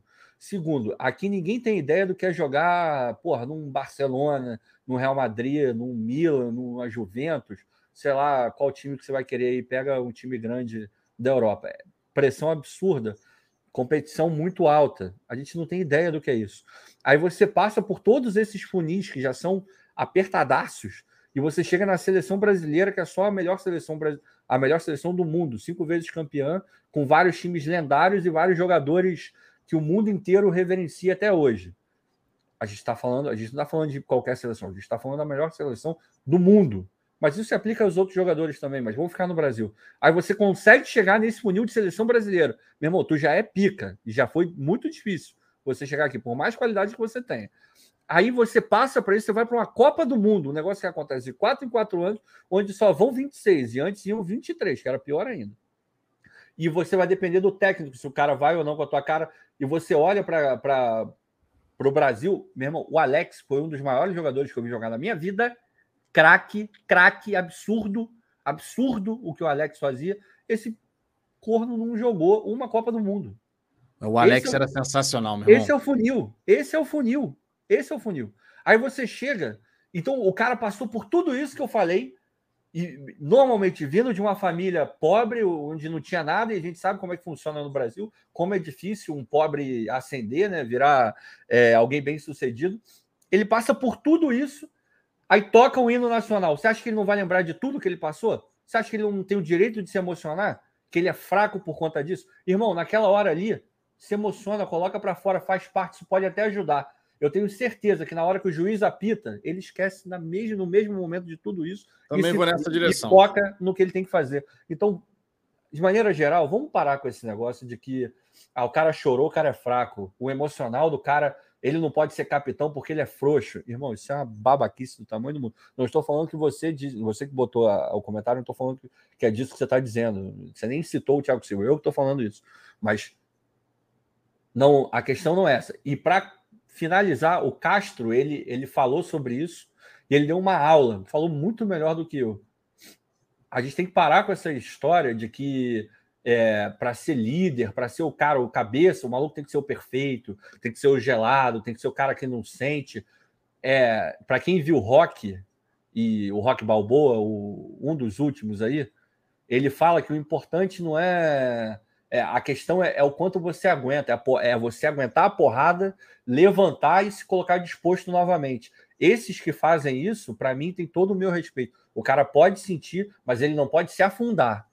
E o grande líder, ele vai sentir em algum momento, ele vai ter medo, ele vai é, hesitar em algum momento. De repente, não, mas pode hesitar. O que ele não pode é ficar paralisado. O que ele não pode é não conseguir dar o passo adiante. O que ele não pode é não conseguir levar o time dele para frente. Mas hesitar, sentir, se emocionar por algum momento, ele não só pode como deve, ele é um ser humano, a gente nunca pode esquecer disso. Então, sinceramente, não, não acho que isso seja é, normal, não. Aí, na, na verdade, tudo se resume a essa última parte que você falou. São seres humanos, cara. Porra. São seres humanos. E o ser humano não é uma máquina que não sente nenhuma emoção. Ele é um cara que tem razão, emoção, ele pode sentir em alguma, algum momento o, o medo, o receio, a ansiedade? Pode. Só que a diferença do líder para os liderados é que normalmente esse cara ele vai conseguir dar a volta por cima, digamos assim, justamente para poder seguir dando tom. Normal, gente. São pessoas ali, né? A gente muitas vezes tem essa coisa de que o, o jogador de futebol ele é uma máquina e o líder tem que ser o cara perfeito. E não é assim, né? Não é assim. Então, assim, essa questão do, do o pessoal ficou pegando muito no pé do Thiago Silva e tal. Mas, cara, o Thiago Silva ele tem uma carreira e ele é ah, extremamente pô. respeitado por todos os jogadores da vencedor, seleção brasileira. Vencedor pra caralho. Ele é vencedor caralho. pra caramba e isso conta muito para você escolher ah, quem é que vai ser o líder do seu grupo. Não, é não é só o cara mais duro assim, sabe? Não é só o cara que fala grosso, não sei o quê, não. É o cara que vai poder ser a referência. Às vezes, até, dependendo do perfil da, da equipe, dependendo do perfil da comissão técnica, você, você até pode escolher um cara para ser o líder, para ser o capitão, um cara que não é aquele cara que é falador pra caramba, que tá toda hora gesticulando, pode ser o cara mais calmo, é o cara que é mais tranquilo, o cara que é mais na dele, mas tá sempre observando tudo que tá acontecendo para chegar e falar na hora certa tem vários perfis de liderança, gente. É porque muitas vezes no futebol a gente fica muito associando muito essa questão do líder de ser aquele cara que o tempo inteiro vai gesticular, que vai orientar, que vai falar, que não sente nada nunca. É muito da, do até do meio que a gente é criado, eu diria. Até do próprio meio que a gente é criado, de sabe aquela coisa antiga pra caramba que tem que ficar cada vez mais no passado mesmo. Futebol é coisa para homem. Sabe aquela coisa? Então, às vezes, você tem que associar uma imagem com a outra o cara tem que ser o cara durão, o cara que fala grosso. É. E não é assim, cara. Tem vários tipos de liderança não, aí. Pode, pode, ter o líder, conforme você está falando, pode ter o líder que seja assim, e o cara é um puta líder.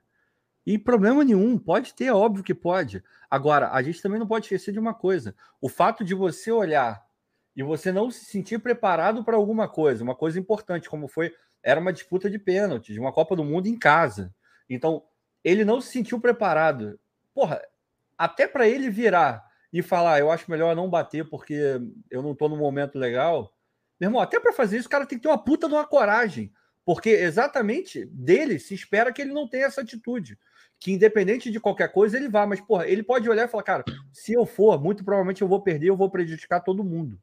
Então, o cara ter a, a, o discernimento e a coragem de, mesmo nessa posição, de quase obrigação de ir lá e resolver, ele virar e falar: Eu não estou no meu melhor momento, eu não vou conseguir resolver, para mim é um milhão de vezes melhor do que ele engolir isso e ir lá e fazer uma merda. De verdade, de verdade. É, o AD Oliver aqui, lembrando do Romário, né? Dizendo que o Romário disse que tremeu no trajeto do pênalti de 94. E ele bateu, a bola bateu na trave. Ele deve ter sentido um alívio ali naquele momento, Porra, irmão. É assim, cara. É assim que funciona. Mas é isso aí, cara. Assim, eu, eu gostei da ideia de não ficar refazendo um rodízio de, de capitão, eu sabe? Eu Gostei. achei legal. Acho que é melhor eu isso. Escolhe um só, é. e vai com ele até o fim. Enfim, falamos bastante de Copa do Mundo, seleção brasileira. Amanhã, obviamente, teremos a nossa resenha aqui às 22 horas. Espero que a gente possa falar de vitória do Brasil. Esperamos todos, logicamente. não vai falar de Botafogo? A gente quase não falou de Botafogo. Não, não, vamos falar de Botafogo. Por ah, isso tá, que eu tô falando. Essa parte da Copa do Mundo essa parte da Copa do Mundo a gente já falou pra caramba. Vamos falar um pouquinho de Botafogo, logicamente, né? Porque é um dos nossos objetivos aqui. E a primeira questão que eu queria trazer aqui do Botafogo foi uma declaração do Marçal, né? Ele que esteve lá no Resenha com o TF. Beijão pro nosso glorioso TF. E ele admitiu a frustração né, pela perda da vaga na Libertadores, mas acredita no Botafogo forte para 2023. Ele disse o seguinte: logo depois do jogo, você via todo mundo cabisbaixo frustrado por não ter conseguido ganhar. Ficamos muito frustrados, porque parece que a gente estava com um pé lá dentro e acabamos tombando para trás novamente. Mas vale a pena analisar a temporada de forma geral. O Botafogo está no ano de mudança, de reestruturação. A torcida estava ficando feliz de já não estarmos perto da zona do rebaixamento. Conseguimos trazer essa esperança para o torcedor e para nós até o último jogo. Foi um misto de emoções depois. Temos que estar orgulhosos do que fizemos e ele fala assim a respeito da, da temporada de 2023. Pelo que fizemos, dá para se esperar algo muito bom para o próximo ano. Vamos entrar fortes em todas as competições. Se vamos lutar pelo título do Campeonato Brasileiro, isso o mercado vai nos dizer. Mas com certeza somos candidatos a terminar entre os cinco primeiros colocados. Ele admitiu, inclusive, que o gramado da, da Arena Baixada, né, o gramado de grama sintética que tem lá na, na Arena da Baixada, acabou atrapalhando o Botafogo. Falou o seguinte: com certeza o rendimento abaixo né, do próprio lateral teve a ver com a grama sintética. O Júnior Santos é um jogador que eu gosto muito e você vê que o jogo dele ficou limitado, principalmente por causa do campo, que interferiu muito. O Atlético Paranaense é o quarto ou quinto melhor mandante, não por causa do time, é muito por causa do campo. Vale lembrar que o Botafogo, inclusive em relação a essa questão aqui de gramado, é sempre importante a gente destacar que quando o Botafogo tiver o seu centro de treinamento, a gente vai ter certamente um campo de grama sintética. Bom. Certamente. Justamente para a preparação para esse tipo de jogo. Né? Ah, vou enfrentar quem? O Palmeiras é grama sintética. Lá. Então a gente pode fazer uma preparação já num campo de grama sintética. Claro, vai ter suas diferenças. O próprio gramado da, do Allianz Parque da Arena da Baixada são dois gramados bem diferentes de tecnologia. Mas ainda assim, já facilita um pouquinho a ambientação, né? Para os jogadores poderem já chegar tendo essa noção de tempo de bola e tudo mais. Então, isso vai ser um passo muito importante que a estrutura vai ajudar o Botafogo a desenvolver. Agora, essa expectativa, Ricardo, do Marçal em relação à próxima temporada, eu achei super legal. Ele já tinha dito nessa temporada que, olha, esse é um ano para a gente realmente poder se estabelecer, mas no ano que vem já é pensar em coisas maiores. Marçal já tinha dado declaração dessa no passado. E eu acredito muito que os próprios jogadores, cientes daquilo que está acontecendo no próprio Botafogo, é natural que com a chegada de novos reforços, eles vendo a qualidade aumentar e vendo o que eles fizeram nesse, nesse segundo turno de Campeonato Brasileiro, eles já almejarem alguma coisa a mais. E eu acredito que trabalhar essa mentalidade dentro do Botafogo vai ser realmente importante. Aquela coisa de nós vamos entrar nesse campeonato para quê? Qual é o nosso objetivo nesse próximo campeonato, no Brasileirão? E eu acho que trabalhar essa questão de, olha, nós temos que brigar lá em cima, nós temos que fazer o melhor todo santo jogo, toda santa semana, para a gente poder brigar lá em cima e buscar ficar lá em cima. Essa é uma parte da preparação que muitas vezes a gente acaba não olhando tanto, mas que faz uma diferença. Não, faz mesmo. E, e que bom que ele está consciente, que bom que está alinhado com alguns discursos que a gente já ouviu dentro do Botafogo.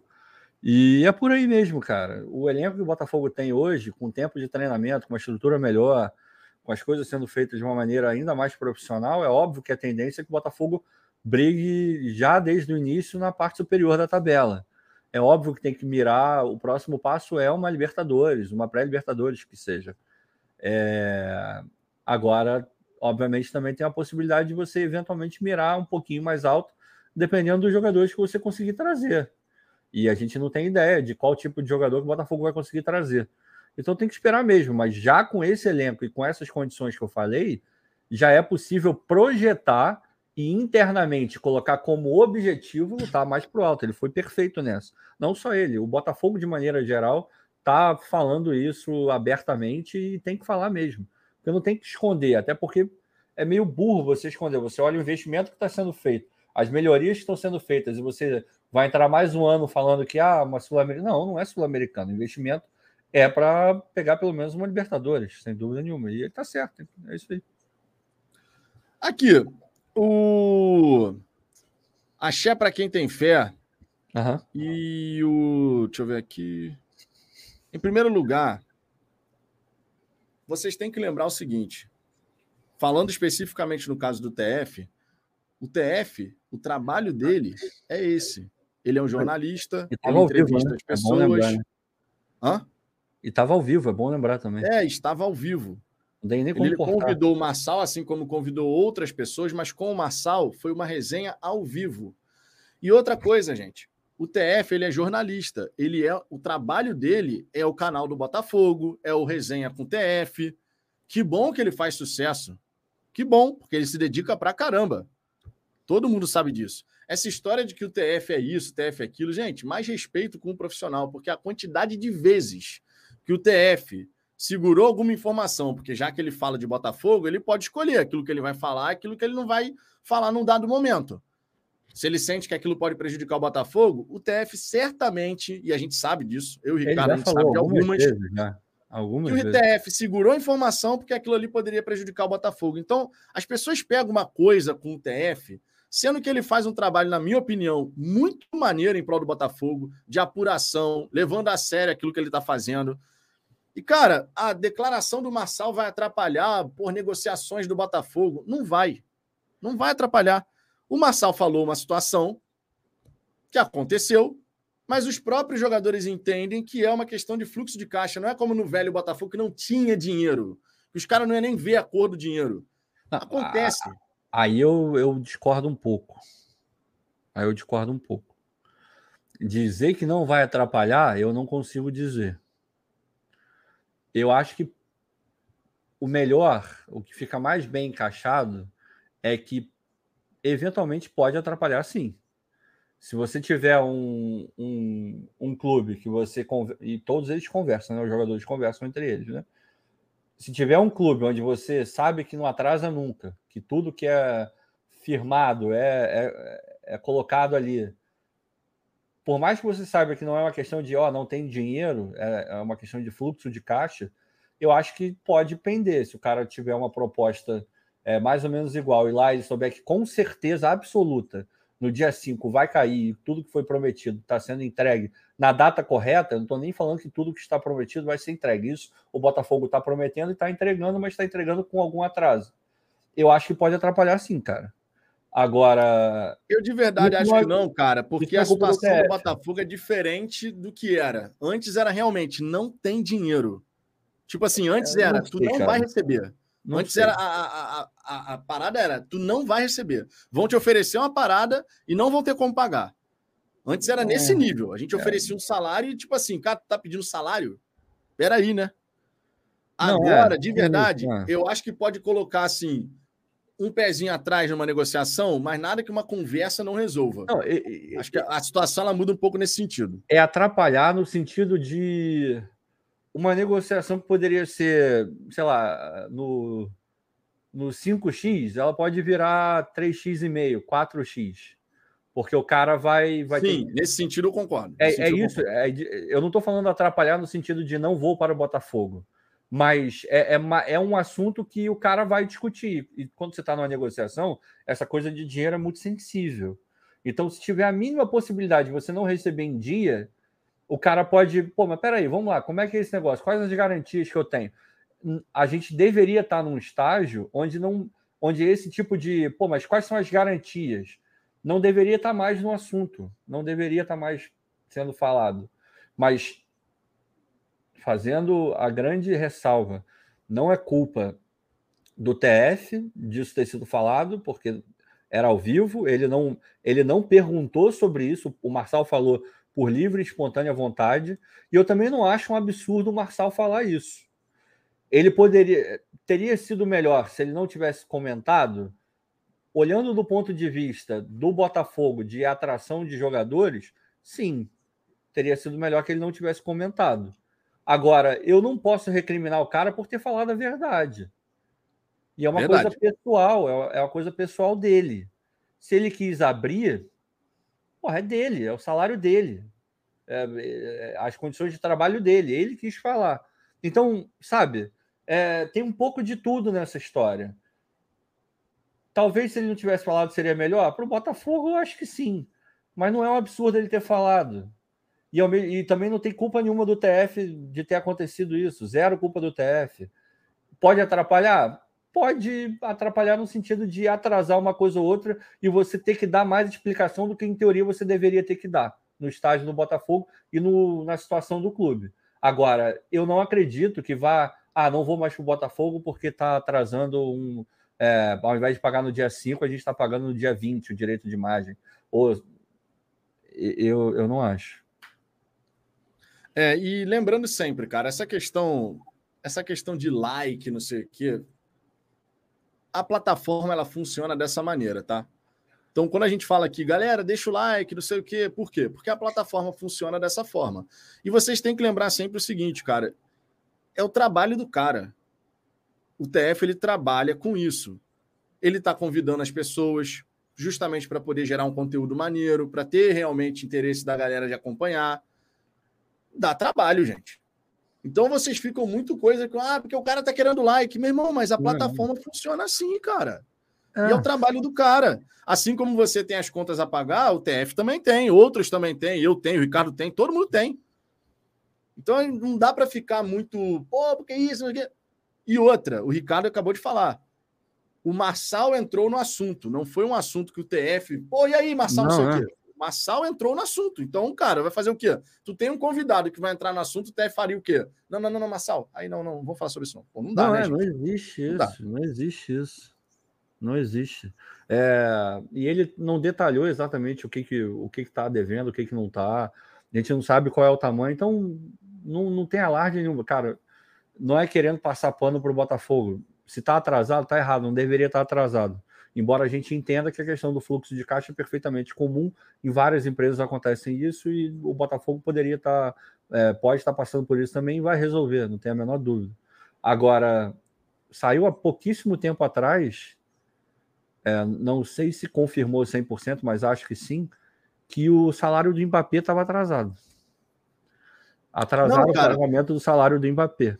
Pagaram outro dia, outro dele. dia, Ricardo, eu estava explicando aqui justamente essa questão, porque assim, ninguém é obrigado a saber a dinâmica de fluxo de caixa. Há quem Óbvio. entenda e há quem não. Sem dúvida. Então, e é normal, obviamente. Eu não vou entender um claro. monte de coisa de repente do seu trabalho, porque tu vivencia aquela parada no dia a dia ou não. Claro. Então, assim, eu estava explicando aqui outro dia justamente essa dinâmica para a galera fluxo de caixa ter alguma discrepância entre o que foi planejado e o que está sendo realizado acontece.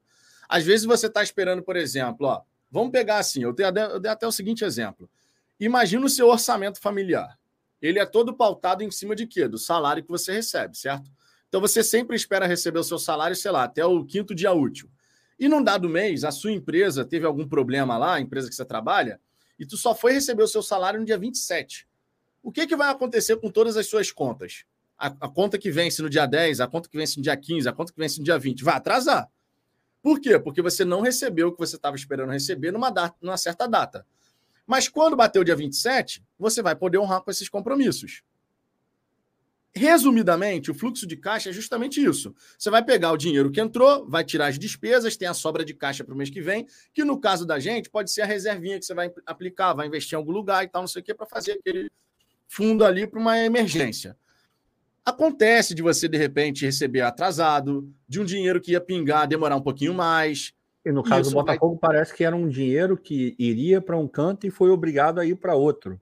Uma, é, que algumas o Botafogo chamou de responsabilidades, responsabilidades inesperadas significativas. Exato. Na, é, foi como o Botafogo chamou. Esse é o português bonito, impostado, mas na verdade o que eles é. quiseram dizer é que provavelmente penhoraram alguma coisa, provavelmente tiveram que pagar alguma coisa uma dívida que não estava prevista e o dinheiro que ia ser usado para pagar uma parte de, dessas coisas atrasadas acabou sendo paga em outras coisas que não estavam previstas.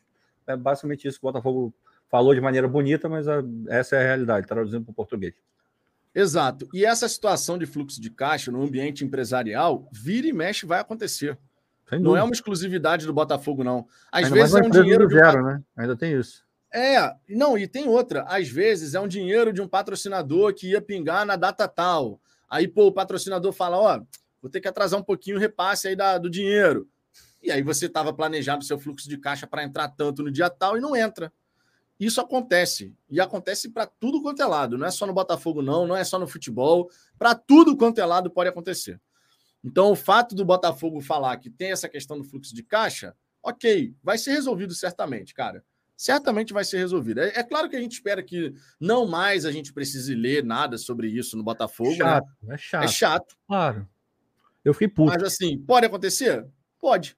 Pode acontecer. A gente espera que não aconteça, mas eventualmente pode ter sim essa, essa questão mas, de fluxo de só, caixa. Só para arredondar e terminar esse assunto, de tudo isso, a gente pode tirar uma coisa positiva que é a credibilidade que o, o clube está tendo com os jogadores. E, e, muito por conta.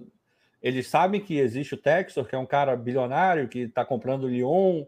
Porra, o cara está comprando o Lyon, não vai ter porra, 5 milhões para pagar para alguém? Não faz sentido isso. Então eles acreditam nisso e outra. Muito provavelmente, da forma pela forma como ele falou, está sendo tudo muito bem comunicado aos jogadores porque ele fala que é uma questão de fluxo de caixa. É, não é que ele não recebeu e não tem a menor ideia do porquê que não recebeu e de, sequer de quando vai receber. A impressão que deu é que tudo está sendo comunicado e ele tem confiança por todo o cenário que a gente sabe que existe no Botafogo hoje. De tanto que ele fala de uma maneira, ah, não, mas a gente sabe que não tem problema, a gente está tá suave, está de boa.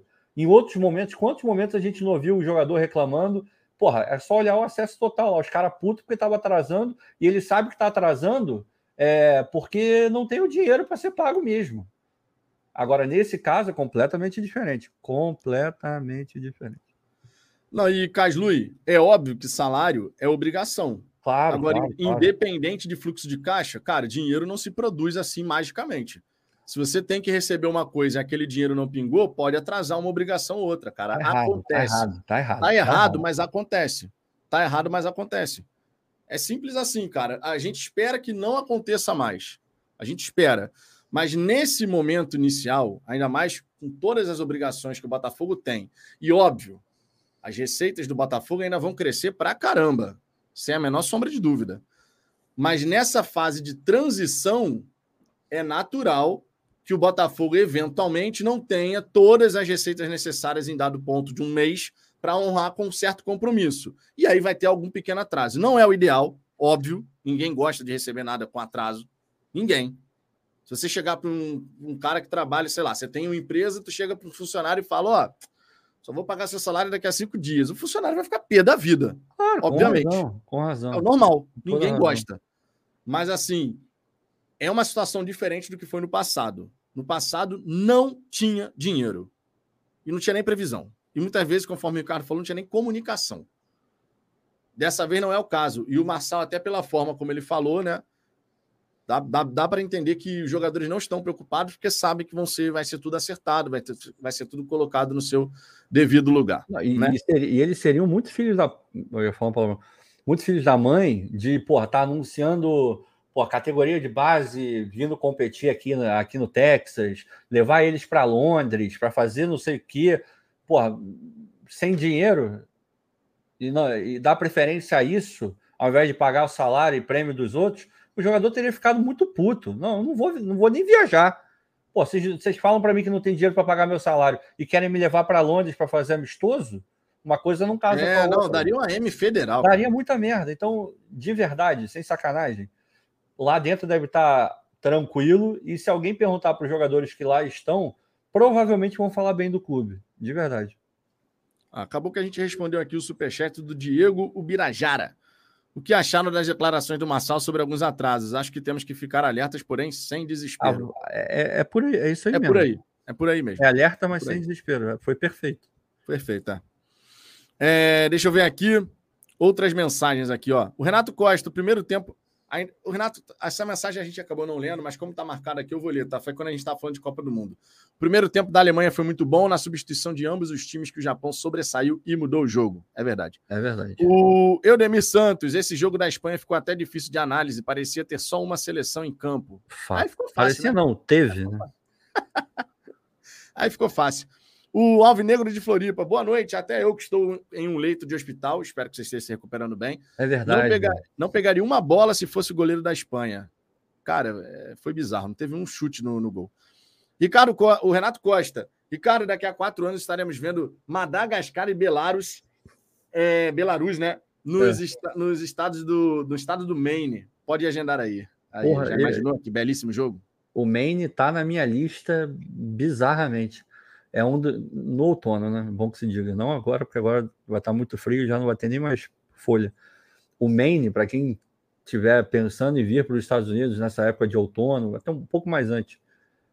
Irmão, coloca na lista, porque o Maine é foda. Foda. É, temos aqui também o superchat do Diego Guimarães. O que chama a atenção é que o Botafogo falou que não havia pendência de salário, porém, pelo que o Marcelo é. falou, existe. Fica meio chato. É, ficou meio zoado. Essa parte eu concordo, fica realmente meio chato. Fica é, estranho. É. estranho. Né? Fica. fica estranho. Não dá para falar que não. É, Renato Costa, as, as, comunidades estrangeiras em determinados estados são gigantescas, falando lá nos Estados Unidos. Acho que é sucesso certo a respeito do Mundial de 2026. É, uma outra declaração que eu queria trazer aqui de um atleta do Botafogo é a declaração do Gabriel Pires, falando a respeito né, da dificuldade que ele sentiu a chegar no Botafogo no meio da temporada. E, obviamente, ele já estava um tempo sem jogar, desde abril que ele não jogava. Gabriel Pires falou o seguinte: chegar no clube com a temporada já em andamento não foi simples. Fiz de tudo para me adaptar o mais rápido possível e acabei terminando o ano em uma condição boa. Mesmo assim, estou longe da minha, da minha melhor versão. Minha relação com o Luiz Castro é boa, baseada em respeito e trabalho. Temos o objetivo comum de levar o Botafogo para o seu devido lugar, que é estar entre os melhores. O Gabriel Pires tem uma expectativa de, na próxima temporada, alcançar esse seu melhor nível. E nós, torcedores, também temos, não só em relação ao próprio Gabriel Pires, mas em relação a outros atletas. Quantas e quantas vezes a gente já falou aqui, né, Ricardo? A respeito de, olha, pré-temporada, jogadores podendo fazer o mesmo nível, podendo estar todo mundo ali mais homogêneo desde o começo. A tendência é que a gente tenha um crescimento desse elenco do Botafogo, ainda mais com a chegada de reforços, o que pode nos possibilitar fazer uma grande temporada sem tantos problemas físicos, inclusive. Não, ele foi ele foi perfeito assim.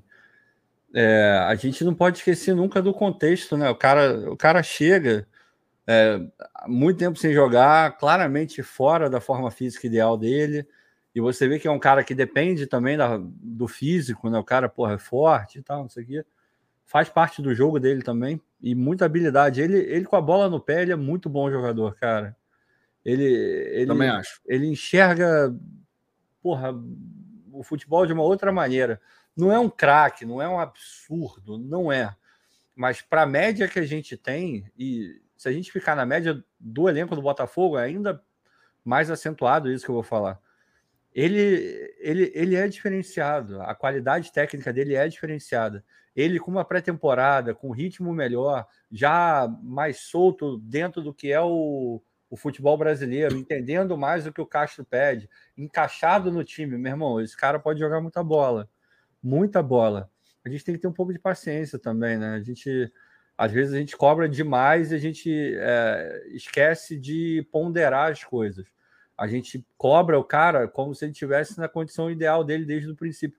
E essa não é a verdade no caso dele. Fora que ele foi reserva também durante muito tempo. Então, ele. Vamos ter calma. Não estou falando que ele vai ser o destaque do Botafogo ano que vem, que ele vai estraçalhar e vai para a seleção brasileira. Não estou falando isso.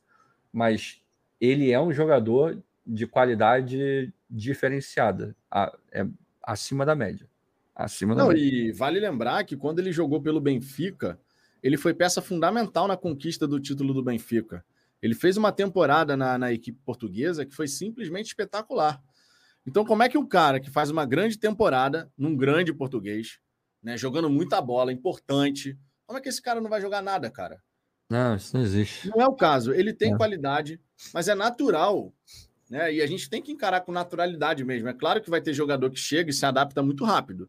Tem jogadores que demoram um pouco mais, porque cada indivíduo tem a sua particularidade. O Eduardo foi instantâneo, o Tietchan demorou dois anos para se ambientar e, e, ser decisivo no Botafogo. É, cada um é cada um, gente. É. Juninho Freitas, ele não disse que ainda está longe da forma, ele está longe da melhor versão, o que da não significa versão. dizer fora de forma. É, exatamente. Tá? São duas coisas diferentes. Ele está longe da sua melhor versão, ou seja, ele sabe que ele pode entregar mais ainda. Ele veio melhorando ao longo das partidas. Tem, tem torcedor que vai achar que não e tal, mas na minha avaliação, certamente na do Ricardo, ele veio melhorando ao longo das partidas, até o ponto que contra o Santos a gente falou, meu irmão, o torcedor que não reconheceu a importância do Gabriel Pires nesse jogo é maluco. É. Porque não tinha como. Ele jogou é. muita bola contra jogou o Santos. Bola. Muita bola. Defensivamente e ofensivamente contribuiu era o maior ladrão. No final do campeonato, era na fase final, era o maior ladrão de bolas do, do time. Só que na visão dele, apesar dessa evolução, ele ainda não chegou na sua melhor versão. Ou seja, ele não apresentou tudo ainda que ele sabe que ele pode apresentar. O que, obviamente, nos gera expectativa de falar, meu irmão, esse cara está querendo realmente comer a bola. E tomara que assim seja em 2023, né? Tomara. Fato. Felipe Brilhante, esse é o problema, Ricardo. Paciência. A torcida do Fogão está há mais de 25 anos sendo obrigada. Eu vou parar. Ele, ele até mandou essa risadinha no final. Eu vou parar de ler essas mensagens. Essas mensagens estão começando a me irritar. Toda hora a gente tem que. Não, porque paciência é difícil porque tá não sei quantos anos. Meu irmão, tem que ter paciência sim. Tem que ter paciência sim, porque as coisas não vão mudar da noite para o dia. Não tem outro não tem outra solução, cara. Não tem outra, não tem outra opção. Ou é ter paciência ou é passar raiva. Eu não quero passar raiva, então eu vou ter paciência. É simples assim, cara. E no fim das contas é uma escolha, né, gente? É, é uma, é, é, é, uma, escolha, escolha pessoal, mesmo. inclusive. É, é. No fim das contas, você pode escolher não ter paciência e ficar se irritando por qualquer coisa, ou você ter paciência, o que não significa dizer que você não pode fazer uma crítica, cobrar. Na verdade, é. a cobrança ela sempre vai existir. Tá? Os elogios também têm que acontecer quando merecidos, obviamente. Mas a cobrança no futebol, a expectativa, a crítica, cara, isso tudo é normal do futebol. Agora, a paciência ou não é meio que você escolher aquilo que vale a pena você se estressar, meu irmão. Tu sabe que o Botafogo está num processo gigantesco de reconstrução. Faz sentido não ter paciência nesse momento? Não faz muito sentido. Eventualmente a gente pode perder a paciência com alguma coisa? Sim, pode acontecer. Agora, de modo macro, essa reconstrução do Botafogo não vai. Estalou o dedo, acabou. Só, só para a gente ter uma ideia. Centro de treinamento, que é uma parada que a galera vira e mexe está perguntando aqui. Irmão, pode botar aí o papo de dois anos e meio, três anos. Ah. Para a gente poder ter concluído uma Verdade. parada de centro de treinamento. Se, come, se começar agora, né? Ainda tem isso. É, isso é, ainda tem isso. Se começar por agora. Porque quanto mais demorar, logicamente, mais tempo vai também demorar para concluir. Uhum. Então, cara, a gente ainda vai ter que ver muita coisa sendo feita no Botafogo. O buraco que deixaram o Botafogo, gente, é fundo pra caramba. Só que através desse buraco é que vão ser construídos os alicerces do novo Botafogo. Então, ó, na boa, paciência, exercite a paciência. Eu vou tentar exercitar a minha com vocês aqui também.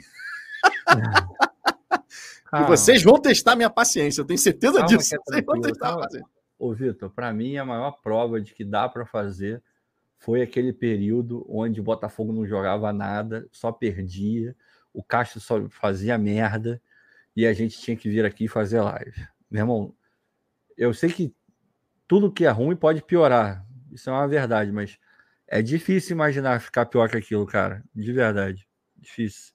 E a gente ah, venceu, a gente passou por esse momento. Então, não dá pra é ficar é pior do que aquilo, não, cara. É, não, sempre dá, cara. Sempre não, não dá, jeito não dá, não dá, Agora, agora não dá mais. Agora não dá mais. Tomara que não dê, mas sempre dá.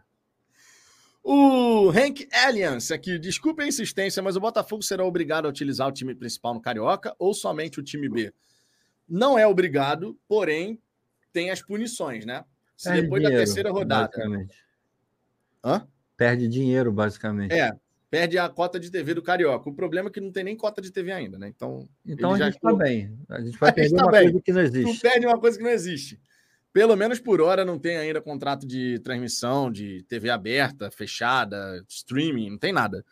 Mas já está no regulamento. Lembrando que no regulamento do ano passado não era cota de TV, tá?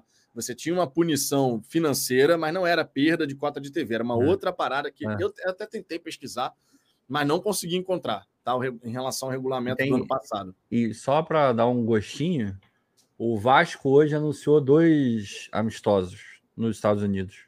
Exatamente. Eles vão jogar contra o River Plate e vão jogar contra o Inter Miami. E uma das datas coincide com o jogo contra o Botafogo pelo Campeonato Carioca. Ou seja, o Vasco está tá dando o indicativo de que também vai cagar para essa regra do Campeonato Carioca. E muito provavelmente, se o Vasco vai fazer isso, acho que o Botafogo vai embarcar, porque ainda mais se tiver, na, se tiver nada de direito de transmissão, aí vai acabar embarcando mesmo. Mas se for um dinheiro muito pequeno, eu tendo a acreditar que o Textor e o Vasco, a 777, vão olhar e falar, porra, cara, por conta de 2, 3 milhões de dólares, eu, eu prefiro fazer minha pré-temporada nos Estados Unidos, alavancar minha marca fora, criar contato. e se você parar para pensar, se você parar para pensar, a cota do Campeonato Carioca não, não deve nem chegar a isso que você falou, 2, 3 milhões de dólares. Porque é. se, se conseguir um bom contrato, vamos dizer que cada time receba 5, 6, 7 milhões de reais. De reais. É. Então, assim, não deve nem chegar nessa, nessa casa não, e aí. Fora, então... E fora tem as outras coisas, né, cara? Tem os prejuízos de, de jogar um jogo bosta com estádio vazio. Tem essas histórias todas aí. É, de repente, se. É porque vai acabar jogando o Newton Santos, mas vai jogar Botafogo B contra sei lá o quê. A gente sabe que não vai ter público nenhum, mas aí abre só uma parte do estádio, dá para minimizar isso um pouco. Eu sinceramente acho que se ficar nessa grana aí, eu ouvi um papo de que tinha uma empresa que estava meio que garantindo 70 milhões para o campeonato como um todo. Aí você vai dividir entre os, os maiores e os pequenos. Vai sobrar uma micharia para cada um, não vai chegar nem perto do que a Globo oferecia antes. É, eu tendo a acreditar que se for mais ou menos nesse nível mesmo, o Botafogo vai olhar, o Texas vai olhar e falar, ah, cara, na moral, vamos para os Estados Unidos e, e deixa é, esse carioca aí. Eu nada. estou curiosíssimo, meu irmão, para saber como é que o Botafogo vai lidar em relação a isso. Agora, tendo um outro clube e o Textor já tem contato com a 777, né? Uhum. Já tiveram contatos, sim, conversam sim. certamente. O Vasco tentou levar o Botafogo junto para administrar é. o. Não Maracanã. administrar, mas estar tá junto. Tá junto. E é. quando jogar, alugar o Maracanã. Mas para. Iam botar o nome do Botafogo junto ali do nome do Vasco também. É, isso. O era isso. Eu, eu, sinceramente, cara, tendo um outro clube já disposto a fazer isso, sinceramente, o mais provável é que o Botafogo, através do texto, faça a mesma coisa mesmo. E, Vitor, é, é aquele negócio, né, cara? Para você romper com alguma coisa, e alguma coisa que é em consenso, é um grupo, é... às vezes não dá para esperar todo mundo pensar da mesma forma. Tem que ter uma Sim. pessoa que, que rompa aquilo ali e atrás dela vão vir outras. De repente, esse é um movimento que o, o Botafogo vai fazer, o Vasco vai fazer, e, porra, um campeonato carioca é, sem Botafogo e Vasco, desculpa, não é um campeonato carioca. Ah, o Flamengo, eles acham que eles é, sobrevivem sozinhos. Clube nenhum sobrevive sozinho. O Flamengo é o que é porque tem o Vasco lá, tem o Botafogo, o Fluminense, e o mesmo serve para todos eles. Então, se o Botafogo virar, eu não quero participar do Carioca, foda-se, me rebaixa, não tô nem aí. E o, e o Vasco, idem, eu duvido que a federação não sente com os dois para conversar e que no final seja uma coisa que vai ficar muito mais a gosto dos clubes do que da federação. Porque sem os clubes não existe. A federação vai fazer um campeonato Madureira contra o Laria, porra. Agora falta os caras terem. Essa hora já dá para falar, né? Ter o culhão de, de virar e falar, irmão, sem a gente, esse campeonato não existe. Vocês vão fazer não o que vocês querem, vocês vão fazer o que a gente quer. E já era é ter feito há muito tempo, né, gente? Pelo amor de Deus. É nessa vibe mesmo, né? É parar de se, de se colocar numa situação inferior é. à da federação. Não, é, não são os clubes que dependem da federação, é a federação que depende dos clubes, pô. Isso não existe. Deixa os pequenos lá, ah, tem o mesmo peso os votos. Todos os. Foda-se, todos os pequenos que votem no Rubens Lopes. Aí vamos ver qual o campeonato que. Pô, se hoje com Flamengo, Fluminense e Botafogo já não tem receita de TV, ninguém quer comprar essa porcaria desse campeonato Imagina você oferecer um produto onde o, o maior clube que você vai oferecer é o Volta Redonda, com todo respeito ao Volta Redonda. Pô, isso não existe, cara. Isso não existe. É muita pois é. convivência. É. Pelo amor de Deus. Exatamente. Para encerrar aqui o assunto Botafogo, gente, só destacar que o Botafogo ainda está negociando tá, a questão de transmissão do amistoso contra o Crystal Palace. Essa situação ainda segue indefinida. O Botafogo não fechou ainda com nenhuma emissora para poder exibir esse amistoso.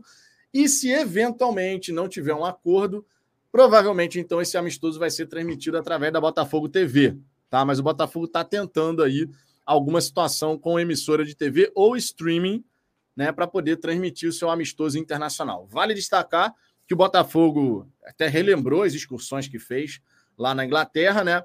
Na ocasião, ele empatou com o Furro em 2 a 2 Isso, obviamente, há muitos e muitos anos atrás, né?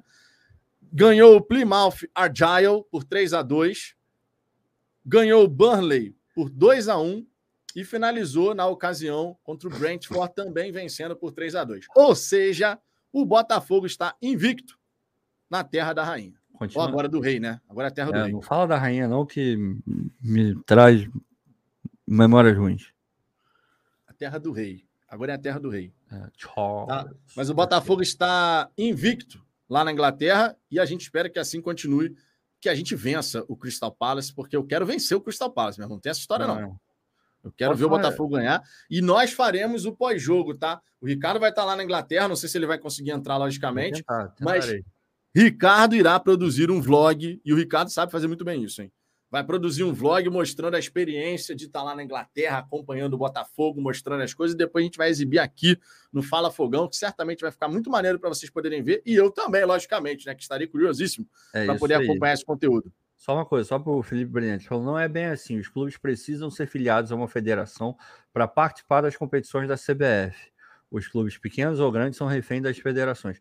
Cara, agora você falou que não é bem assim. Agora é a minha vez de falar que não é bem assim. É óbvio que, do ponto de vista jurídico, prático, tem tudo isso que você falou e tudo isso que você falou é verdadeiro. Agora, você está partindo do princípio de que o clube vai querer fazer alguma coisa, a federação vai falar que não vai querer fazer e o clube vai abaixar a cabeça. Você está partindo do princípio que a federação é maior do que os clubes, por conta dessa parte jurídica. Só que a realidade ela é muito diferente.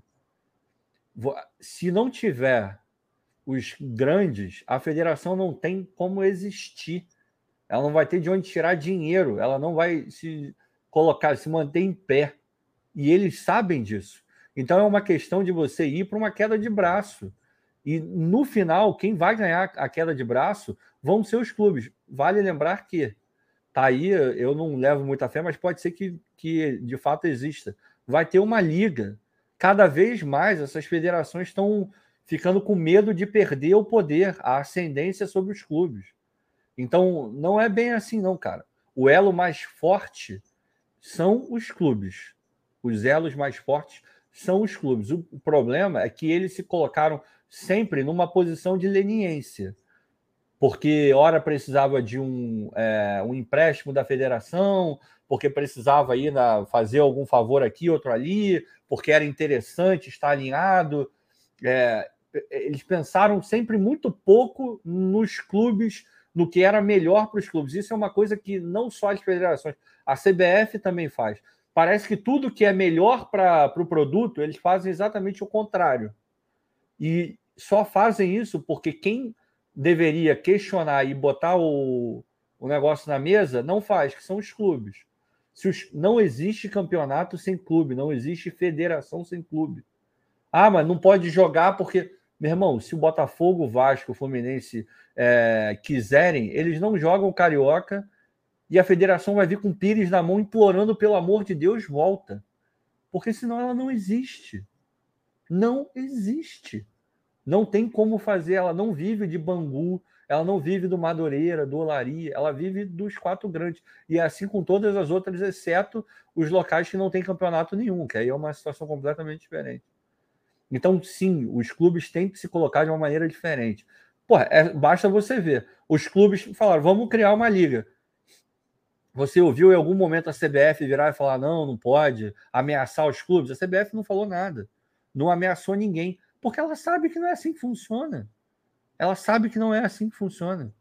Se os clubes quiserem, eles mudam o que quer que eles queiram mudar.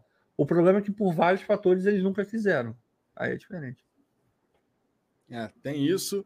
E responda aqui o Caslu, Ricardo, ele perguntando: será a primeira vez que você vai ver o Botafogo fora do continente sul-americano?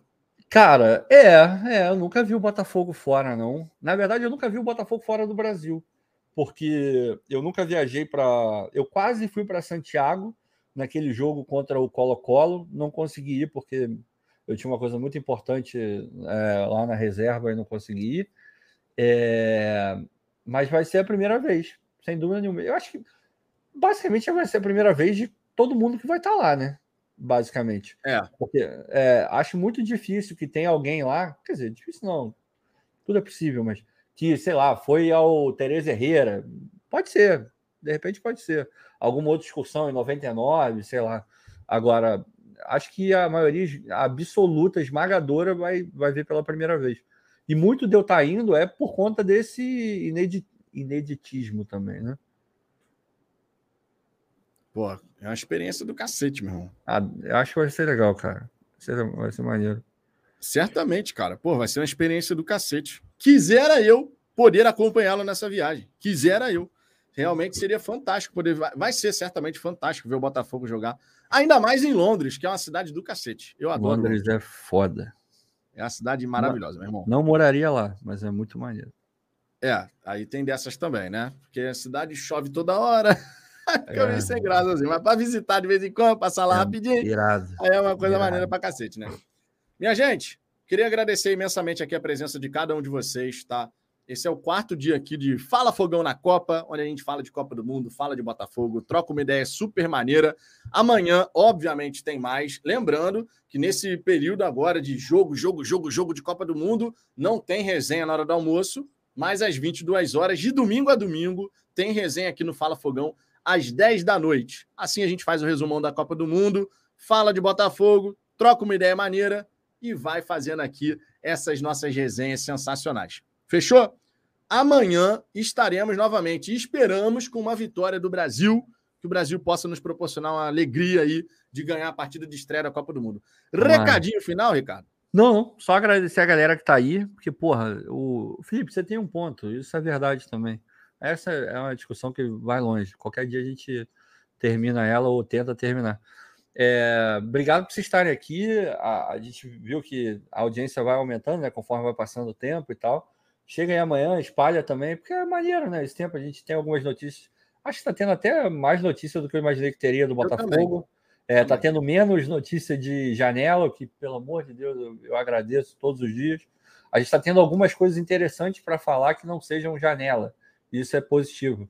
E falar de, de Copa do Mundo também é muito legal. Eu me amarro. É futebol, né, cara? Ah, futebol, é, né? é, é, o sonho, é o sonho de todo mundo que ama futebol porra, acordar e ter um quase que um dia inteiro de, de futebol para ver. Um atrás do outro, irmão. Porra, cara, é muito foda. A, a, a gente já começa a sentir falta quando vai para as oitavas, porque o número de jogos cai por dia. É. Já, são, já... são, se eu não me engano, são 17 dias seguidos. Não, cara, um é jogo muito... todo dia, é aí depois irado. começa a ficar espaçado.